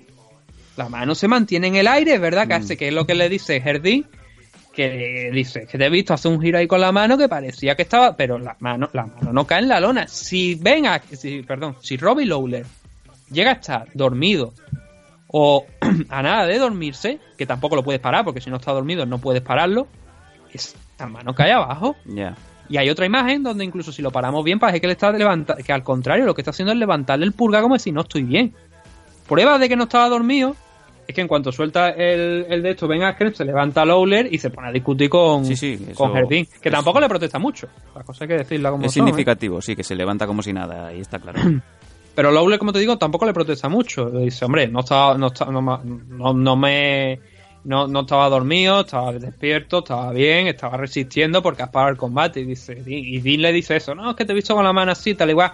Yo creo que es un gran fallo de Herdin, un grandísimo fallo, y que Lawler estaba todavía en la batalla y que no, no lo había eh, no había señal alguna para parar ese combate, por lo menos de mi punto de vista y creo que gran parte de, de los aficionados.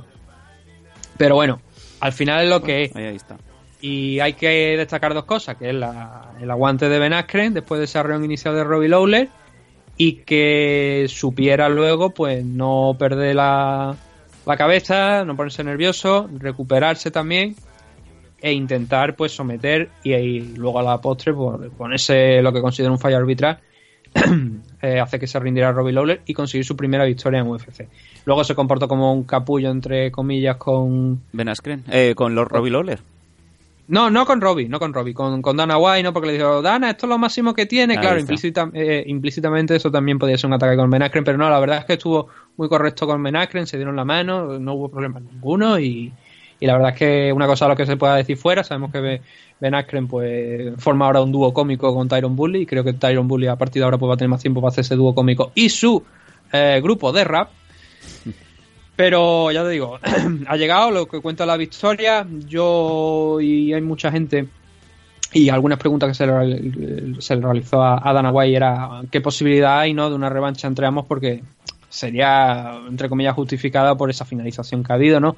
Ya depende de Robbie, ¿no? De qué punto quiere Robbie porque tampoco perdió, no se le vio muy enfadado de por la manera precisamente en la que había sido.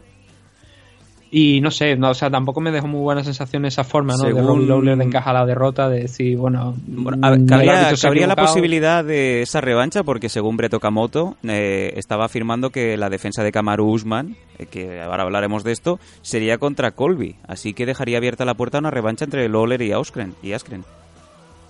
Sí, directamente sí, pero igual Askren quiere coger al inter- quizá a lo mejor le interese coger a alguien de más arriba, un Demian Maya o, o algo así para garantizarse automáticamente un title shot antes que Robbie Lawler. Yo- o sea, yo Ben Askren de hecho eh, ha negado toda posibilidad alguna de, de querer eh, ese, ese enfrentamiento y de hecho eh, ha pedido a, ahora que me estoy, que me estoy acordando al ganador de- del próximo combate de Darren Till contra no recuerdo quién es Eh, pero Darren Till tiene un combate dentro de poca fecha me habéis escuchado teclear porque estoy buscándolo. Me encanta. Eh, Jorge Masvidal creo que me parece Ah, que es lo que ha pedido. Está bien. creo que, que- me parece que es lo, es lo que había leído esta mañana que había pedido al ganador del, del Masvidal contra Till. Sobre todo si en el caso de que sea Till creo yo que es lo que más interesante no yo no sé cómo Ben Askren planea enfrentarse a Darren Till. Eh, supongo que obviamente llevándolo al suelo, pero hay una diferencia de tamaño mm, considerable. Sería un combate interesante desde luego, pero no, yo creo que no es el más adecuado si quiere automáticamente pues dar un golpe en la mesa y enfrentarse por un title shot. Eh, venga, de- hemos sí. comentado eh, levemente Usman, nuevo campeón. Sí, claro, porque ha vencido a Tyron Woodley tras una decisión unánime 50-44, 50-44 y 50-45. Pero Tyron Bully se presentó. Ese es el key de la cuestión. ¿Qué pasó con Woodley? ¿Por qué nos decepcionó a todos? Mm, creo que eh, Tyron, opinión personal, de alguna manera me parece que se ha acostumbrado tanto, tanto, tanto a pelear cediendo terreno que cuando Usman ha dicho, tú que vas a pelear así, pues espérate que aquí vengo con el camión. Y, y la pega con el camión. Y lo ha arrollado. Y lo ha controlado. Y ha ejercido la máxima presión que ha sufrido Tyron Bully, yo creo, a lo largo de su carrera en 25 minutos. Sí, sí. Mira que habíamos dicho en la previa, eh, Tyron Woodley es un luchador infravalorado, es un gran welter. Pues oye, eh, como bien dices tú, yo creo que aquí eh, ha, abusado de cagómetro o de amarrategui y le ha salido fatal la jugada. Yo, yo creía eh, que. A ver, el problema está en que Bully, de alguna manera, cuando intentaba salir a pura fuerza, a empujar a Kamaru Usman para salir de, de las posiciones eh, complicadas las que estaba, a apoyar contra la jaula, lo conseguía. Pero claro, ya me planteo si era la fuerza de Bully o que Usman estaba aceptando el ceder ese terreno. y el decir, bueno, vamos a intentarlo de otra manera. Pero el repaso que, que Unman le pega a Tyron Bully es puñeteramente estratosférico. O sea, mm, es muy difícil ver un combate tan malo de Tyron Bully como el que hizo ayer. Y no por realmente por el mismo, porque es verdad sí que podía. Claro, llegó el punto en el quinto asalto donde tú decías, bueno, tengo todo perdido, me está dando una paliza. Que no una paliza que a lo mejor se le notara mucho en la cara, por decirlo de alguna manera. Pero creo que hubo un punto en el tercer asalto donde pusieron. eh, no, perdón, el cuarto. Eh, al principio del cuarto pusieron las estadísticas, el número de golpes que llevaba en ese, en ese momento al cuerpo. el señor Usman, al cuerpo de. de Tyron Bully, y estábamos hablando de 120. 120 golpes. De hecho, en el tercer round, al principio, lo que hizo fue tocar el tambor de guerra con las costillas de, de Tyron Bully. No, no, no hay nada Una que- y otra vez, bumba, bumba, bumba, en todas las costillas, una y otra vez. Y, y Bully no, no, no reaccionaba, Se- simplemente se comía esos golpes en las costillas. 336 golpes de eh, Kamaru Usman por 60 de, de Tyron Bully. Estamos hablando de golpes totales, ¿vale? No de, de significativos y, y tal cual, de golpes totales. Más golpes al cuerpo que a, que a la cabeza por parte de Kamaru Usman. Eh, Go- Goddard también, hay que decir una cosa, que Mark Goddard me sorprendió mucho para mal. Vaya. Porque no dejaba, no sé si es porque estaba viendo a lo mejor quizá por donde quería ir Kamaru Usman y dijo, no me gusta esto, va eh, hacer stall, va a mantener la pelea un poquito dormida y, no le interesa tampoco mucho. Pero es que el dominio de, de Usman ayer era evidente. Bully no sabía por dónde atacarle y Bully, eh, ya digo, es que hizo muy poco. Hizo muy poco y fue un- una decisión unilateral a lo grande a favor de, de Bully y digo de Usman y de lo misma de la misma por cierto al juez que dio 140, eh, 50-45 Derek Cleary habría que pasarlo por un cursillo porque me parece que no tiene tampoco ni puñetera idea de lo que está arbitrando porque mínimo hay un 18 mínimo y te digo mínimo porque yo creo que bastante por ahí dos o tres rounds que, merecen por lo menos dos dos asaltos un 18 si no si no tres incluso Hizo muy poco Bully. Hizo muy poco. Algún rodillazo eh, que, que soltó por ahí cuando peor estaban las cosas en el cuarto asalto que lo estaban, le estaban matizando. Alguna contra cuando, cuando Bully, cuando, perdón, cuando Usman avanzaba, pero que Usman meneaba la cabeza diciendo, "Bueno, aquí no pasa nada, voy a seguir para adelante. Y adjetivos como Black Terminator le podría poner, ¿sabe? Como un Terminator negro total. Ah, por supuesto, no solamente ayer eh, Kamaru con su victoria ganó el título de UFC, sino que también ganó el título de True Mandingo Warriors, ¿no? Oye, que, que va ganando fuerza la posibilidad de montar un evento en, en África. ¿Por qué no en, Su- Claro. en Sudáfrica? Ahora ya que tenemos campeones africanos. Mm, De hecho, hay una imagen de Francis Ngannou, creo, con Kamaru Usman, donde Sí, sí. te ve la, por cierto, te ve la puñetera diferencia de tamaño entre uno y otro y dice, este tío es grande para una división welterweight, pero es que este tío es más grande que este de, este de 170 libras, mucho Me más. río yo de, de Shaquille O'Neal cuando salía con aquellas latinas de metro cincuenta, ¿no? Que parecía Sí, luego que el yo- meme yo no del, sé cómo lo haría, porque del hámster comiéndose... metro dieciséis. El hámster comiéndose un plátano, ¿no? De hecho, de hecho, había un chiste que decía. Bueno, un chiste, era una frase que decía. Papá, papá, ¿por qué le pones Thailand al hamster? Y dice, para que no explote cuando me lo follo, ¿no?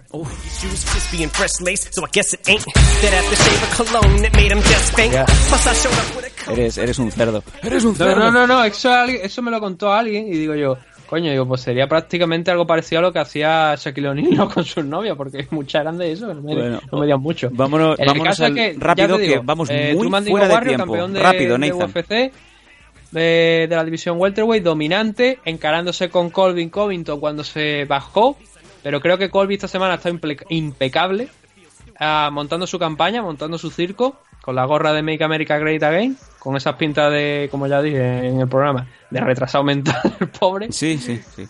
Eh, megáfono en mano, cinturón también, eh, es, eh, irrumpiendo en el, en, en el workout de Kamaruman, pidiendo sí. su title shot, persiguiendo por el casino a Dana White, Y- que y estaba persiguiendo- una mesa. Que por cierto, notición, A ver. Dana White ha hecho, o va a hacer, creo que me parece que ya lo han mostrado, un Public Service announce- Announcement, o sea, un PSA, un, de esto, un anuncio para de servicio público, ¿sabes? Como el que le querían poner a, le querían imponer a Javi, ha dicho que, que Tararí que te vi que no lo hacía. Donde habla en contra de los opiáceos. Entonces yo digo, Dana White hablando contra la droga, Dana White, droga, PSA. Corre y llama a Jessica Russell. Reitero, eres un cerdo. Último combate, Nathan. Estamos muy fuera de tiempo, ya eh, abrazando la tercera hora. John Jones. la, la tercera hora, ¿no? ¿Cómo, cómo lo llama Santi Camacho? La tercera hora. Pues ya está, ahí lo tiene. John Eh, Jones pasando, bueno, pues eh, motor diésel contra Anthony Smith, eh, triple 48-44 y porque le quitaron dos puntos a John Jones. Sí, leí, leí una. Le, iba mirando los tweets y leí uno de alguien que decía que la victoria de John John había tenido poco nivel o, o algo así. Hombre, hay que tener en cuenta que John John dem- desmontó a Anthony Smith por completo. Anthony Smith no tuvo respuesta en ningún momento para enfrentarse a John, quitando a lo mejor algún golpe muy, muy, muy puntual a lo largo del combate, pero si veníamos de ver a un, una defensa de un título, bueno, una defensa, un nuevo campeón que se había, un luchador se había proclamado nueva campe- un nuevo campeón, de una manera muy dominante, vimos a un John John defender el cinturón de una manera muy dominante también. Y no considero que eso sea una, una acción de poco nivel. Quizás a lo mejor es que la gente está acostumbrada a ver a John John noqueando gente, pero Jones es un luchador de una inteligencia altísima, menos cuando hablamos de temas de dopaje. Pero eh, dentro de, de lo que es el combate, tiene muchísima inteligencia. Lo demostró contra Alexander Gustafsson y ayer vimos más de lo mismo, es lo que dijimos en la previa, ¿no? Que preveíamos que fuera exactamente lo mismo, porque Anthony Smith necesita entrar, necesita, una vez ha entrado y, ser él el que marca un poquito el ritmo para desestabilizar al rival, eh, empezar a impactar, a conectar golpes, y no llevó ayer la ofensiva, la verdad, Smith, cosa que hasta la propia esquina le, reclamó, en el, creo que fue en el transcurso del cuarto al quinto, en el descanso del cuarto al quinto, creo que fue cuando su esquina le dijo, no serías tú, no sería Anthony Smith si no fueras a la ofensiva, así que ya sabes lo que tienes que hacer. Eh, no estuvo, la verdad es que no estuvo Anthony Smith, fue su, su peor combate en UFC, pero claro, eh, tenemos que tener en cuenta una cosa, se está enfrentando contra el que posiblemente dentro de unos años, ca- nuevamente, caso de dopaje, aparte que por cierto ha vuelto a dar positivo por, por picogramos. Las ¿no? trazas, los picogramos. Sí, pues dentro de unos años estaremos hablando seguramente eh, del mejor luchador de, yo creo, de todos los tiempos, sobre todo si es capaz de hacer una transición que a, a- a la división heavyweight y ganar algunos combates. Y que se Yo le ve muy tranquilo, ¿eh? Y se le ve bastante en paz. Quizá haya sido de que no ha tenido que, como bien decías tú, que, que bajarse a los lodos a pelear verbalmente con Anthony Smith, ¿no? Ha sido una pelea simple y, y pura. Mm, Sí, y controlada, muy controlada. O sea, ayer se, se, se combatió, se peleó al ritmo al que marcaba John Jones desde la distancia. Y cuando vio que Anthony Smith de alguna manera no presentaba amenaza, no iba a tener a lo mejor ese golpe que cambiara el destino del combate o el curso del combate de alguna manera, ya se atrevió un poco más a presionar porque veía que no que Anthony pues que no estaba devolviendo los golpes entonces ya lo atropaba, lo atropaba contra la jaula lo llevaba al suelo eh, intentaba trabajar también allí Sí. en el suelo sacar algunas cosas Oye, y los, polémica de- dos, y los dos puntos que le quitaron, ¿por qué fue? ¿Por qué, por qué se comenta que hubo un, un momento un poco así polémico? A eso iba, a- al momento polémico del cuarto asalto, donde eh, ya pues prácticamente un Smith, que según lo que incluso veo por aquí, simplemente con- conectó un golpe significativo en este cuarto asalto. Estaba ya muy entregado, se estaba defendiendo en modo supervivencia, entonces Jones tuvo la maravillosa idea de cuando Anthony Smith se estaba levantando desde la posición del suelo, creo que tenía una mano, estoy hablando de memoria, pero creo que tenía la mano en el suelo todavía cuando se estaba levantando. Su mano derecha estaba en el suelo aún, sí. Lo he Sí. verificado antes en, en Dawson. Y, y Jones lo que hizo fue conectar un rodillazo a la parte lateral de la cabeza. ¿Qué pasa? Que en Nevada no están activas las normas de. Pues que por ejemplo vemos en, en California y en otros estados, que son las nuevas normas ¿no? de la Unified Rule, donde eh, una manita en el suelo solamente no te garantiza el, el parar, el que el golpe sea ilegal. Aquí sí, aquí sí que está, aquí sí que tiene, si tiene la mano en el suelo sí que te garantiza, no sé qué acabo de decir, pero aquí sí si tiene la mano en el suelo, sí te garantiza que ese rodillazo a la cabeza es ilegal. Entonces, eh, con esto, hay que aplaudir a Anthony en mí porque no tomó la salida fácil, que hubiese sido quedarse en el suelo y decir, ¡ah, me ha matado! Y que, y que le den una victoria por descalificación. Y creo que por tanto el cinturón, me parece. Sino que él decidió pues seguir combatiendo. Eh, por, cosa por lo que el propio John John ha dicho que le dé una cerveza a Mm. Anthony Mir por precisamente eso, no toma la, la, la decisión fácil de, de quedarse en el suelo y decir que, que no podía seguir peleando, sino que se levantó a pesar de que no tenía nada que hacer porque es que no había nada prácticamente para, para Anthony Mir que pudiera hacer anoche. Y lo sorprendente es que Herding optó por quitarle no uno, sino dos puntos. Sí, sí. Sorprendente. Yo pensaba que iba a hacer un, un dedito y, y puso dos. que por desgracia, bueno, por suerte para, para Jones, no, no supuso ningún problema porque ganó todos los asaltos. De calle. E incluso este cuarto asalto, creo que con, con un 10, yo por, lo menos en este tengo un 18 aquí anotado, pero veo que sí, que también todos los jueces coinciden en que este cuarto asalto fue, fue un 18. Alguno más podría haber sido un 18, pero la verdad es que el dominio de anoche de, de John John fue estratosférico, fue desmenuzando poco a poco lo poquito que podía ah, ofrecer Anthony mí y que previsiblemente era lo único que podía ofrecer. Y desde luego, comentarios como ese de no, es una victoria que se la ha visto con poco nivel, que le ha podido pasar a John John. Yo lo vi con un alto nivel, al contrario, yo lo vi con un altísimo nivel. Y bienvenido. Si para algunas personas un alto nivel es que noquee a alguien, mm, entiendo eso, ese punto, ¿no? Pero Anthony Mee es un tipo duro, es un tipo muy duro, muy complicado de noquear. Y John lo que hizo ayer precisamente no fue una- para mí una, una actuación de poco nivel, sino más bien lo contrario, que fue trabajar donde tenía que trabajar. Y cuando vio que podía ir incluso un pasito más, porque Anthony no presentaba amenaza, hacerlo, dar ese paso más. No pudo noquearlo, no pudo finalizarlo tampoco, eh, vía, vía sumisión. Pero la actuación de, de John, como te digo, creo que es impecable. Y una defensa más que era previsible, era bastante previsible que defendiera el cinturón aquí. Y ahora a esperar. Creo Sí, que estábamos, estábamos esperando esos comentarios finales, pero vimos a un John Jones muy en paz, lo cual nos sorprendió. Dijo que no quería poner ningún nombre sobre la mesa, a lo que eh, un par de horas después, eh, según una vez más Brett Okamoto, que es uno de los eh, más respetables dentro de- del mundillo, dijo que en principio Dana White estuvo hablando ayer con Daniel Cormier y con Brock Lesnar y que están al 100% de acuerdo para, para que sea su próximo combate. Así que Imaginamos que Jones va a volver a pelear en el semipesado. No sabemos si, si será este el paso original o no, pero de hecho nos alegramos también porque Cormier necesitaba una pelea considerable y la de Brock Lesnar va, va a repercutirle muy a bien si al final se confirma. No, yo, yo ya te digo, yo creo que... A ver, eso, eso es lo que tú dices que me parece que era por un comentario que decía que le querían dar algo especial a Daniel Cormier después de por todo lo que había hecho y tal y cual y creo que él había él quería enfrentarse a Brock Lesnar y Nos que encanta, intentar nos encanta. Si es, si es el combate. Y de hecho creo que se lo merece. Si él quiere Sí. salir, eh, él, él ahora mismo, él es campeón, es verdad que debería estar defendiendo desde un punto de vista deportivo el cinturón contra bien a Stipe Miocic o alguno, algún otro retador, no contra Brock Lesnar.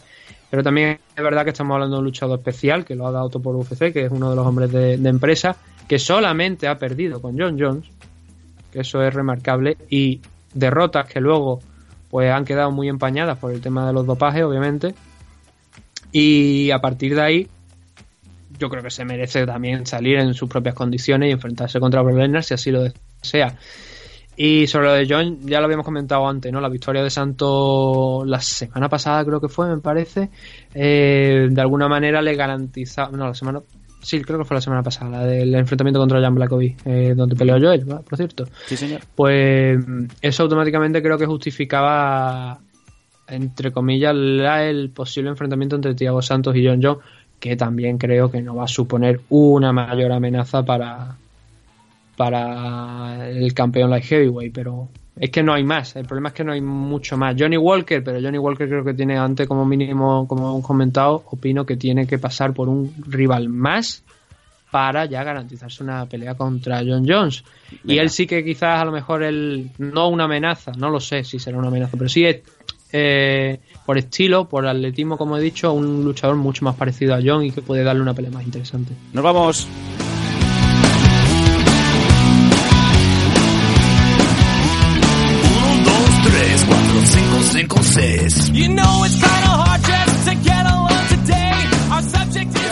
Camina descalzo, ríe sin motivos, no busques aplausos, siéntete vivo, estoy abriéndome en canal, ven, sé testigo, si la felicidad es temporal... Pues programa guapo, guapo, de los que la gente dice, madre mía, voy a estar aquí toda la semana para escucharme esto. Eh, bueno, sabemos que muchos de vosotros nos escucháis en el coche, camino al trabajo, camino al gimnasio, en vuestros ratos libres, eh, a todos os damos las gracias por seguir siendo parte importante de MM Adictos confiando en, nosotros. Y volvemos a insistir que si queréis más programa, si queréis aún más MM Adictos, no solamente los análisis, si queréis las previas, si queréis otro punto de vista, las entrevistas de manera anticipada, blogs eh, dentro de, de las jaulas, dentro de los vestuarios, hay la opción de- del Patreon en patreon.com barra mmadictos y también la opción del programa que se emite entre semana con el extra, rompiendo esa cuarta pared, también disponible desde iVoox por apenas 1,49. Nathan, nos quedamos sin tiempo. No sé si quieres comentar alguna cosita más.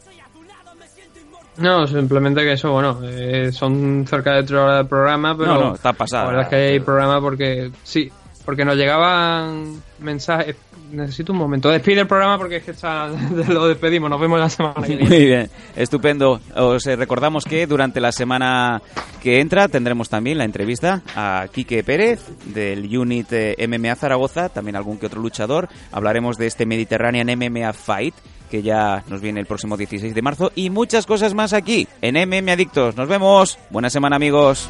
Sonrisas y lágrimas. Sonrisas y lágrimas. Sonrisas y lágrimas. Venimos a la vida intentando ser felices, porque la vida es corta y se nos va. Y ningún bien vale como la vida, y esto es elemental. Quieres la promesa de una vida sin dolor, pero si existe la felicidad, existe la depresión. A veces nos sentimos solos y amargados. Quédate con quien te diga quiero verte viejo y arrugado. Mi consejo es que no te castigues. Se acaban relaciones, pero la vida sigue. Cuando el barco se hunde, hay quien busca un salvavidas y hay quien reza. Piensa quién eres, quién quieres ser, vive. Cuando todo es complicado, cuando la luz es turbia, cuando todo se ensucia, cuando nadie se moje de verdad sin importar todo lo demás. Aquí me tendrás como el campo esperando a la lluvia.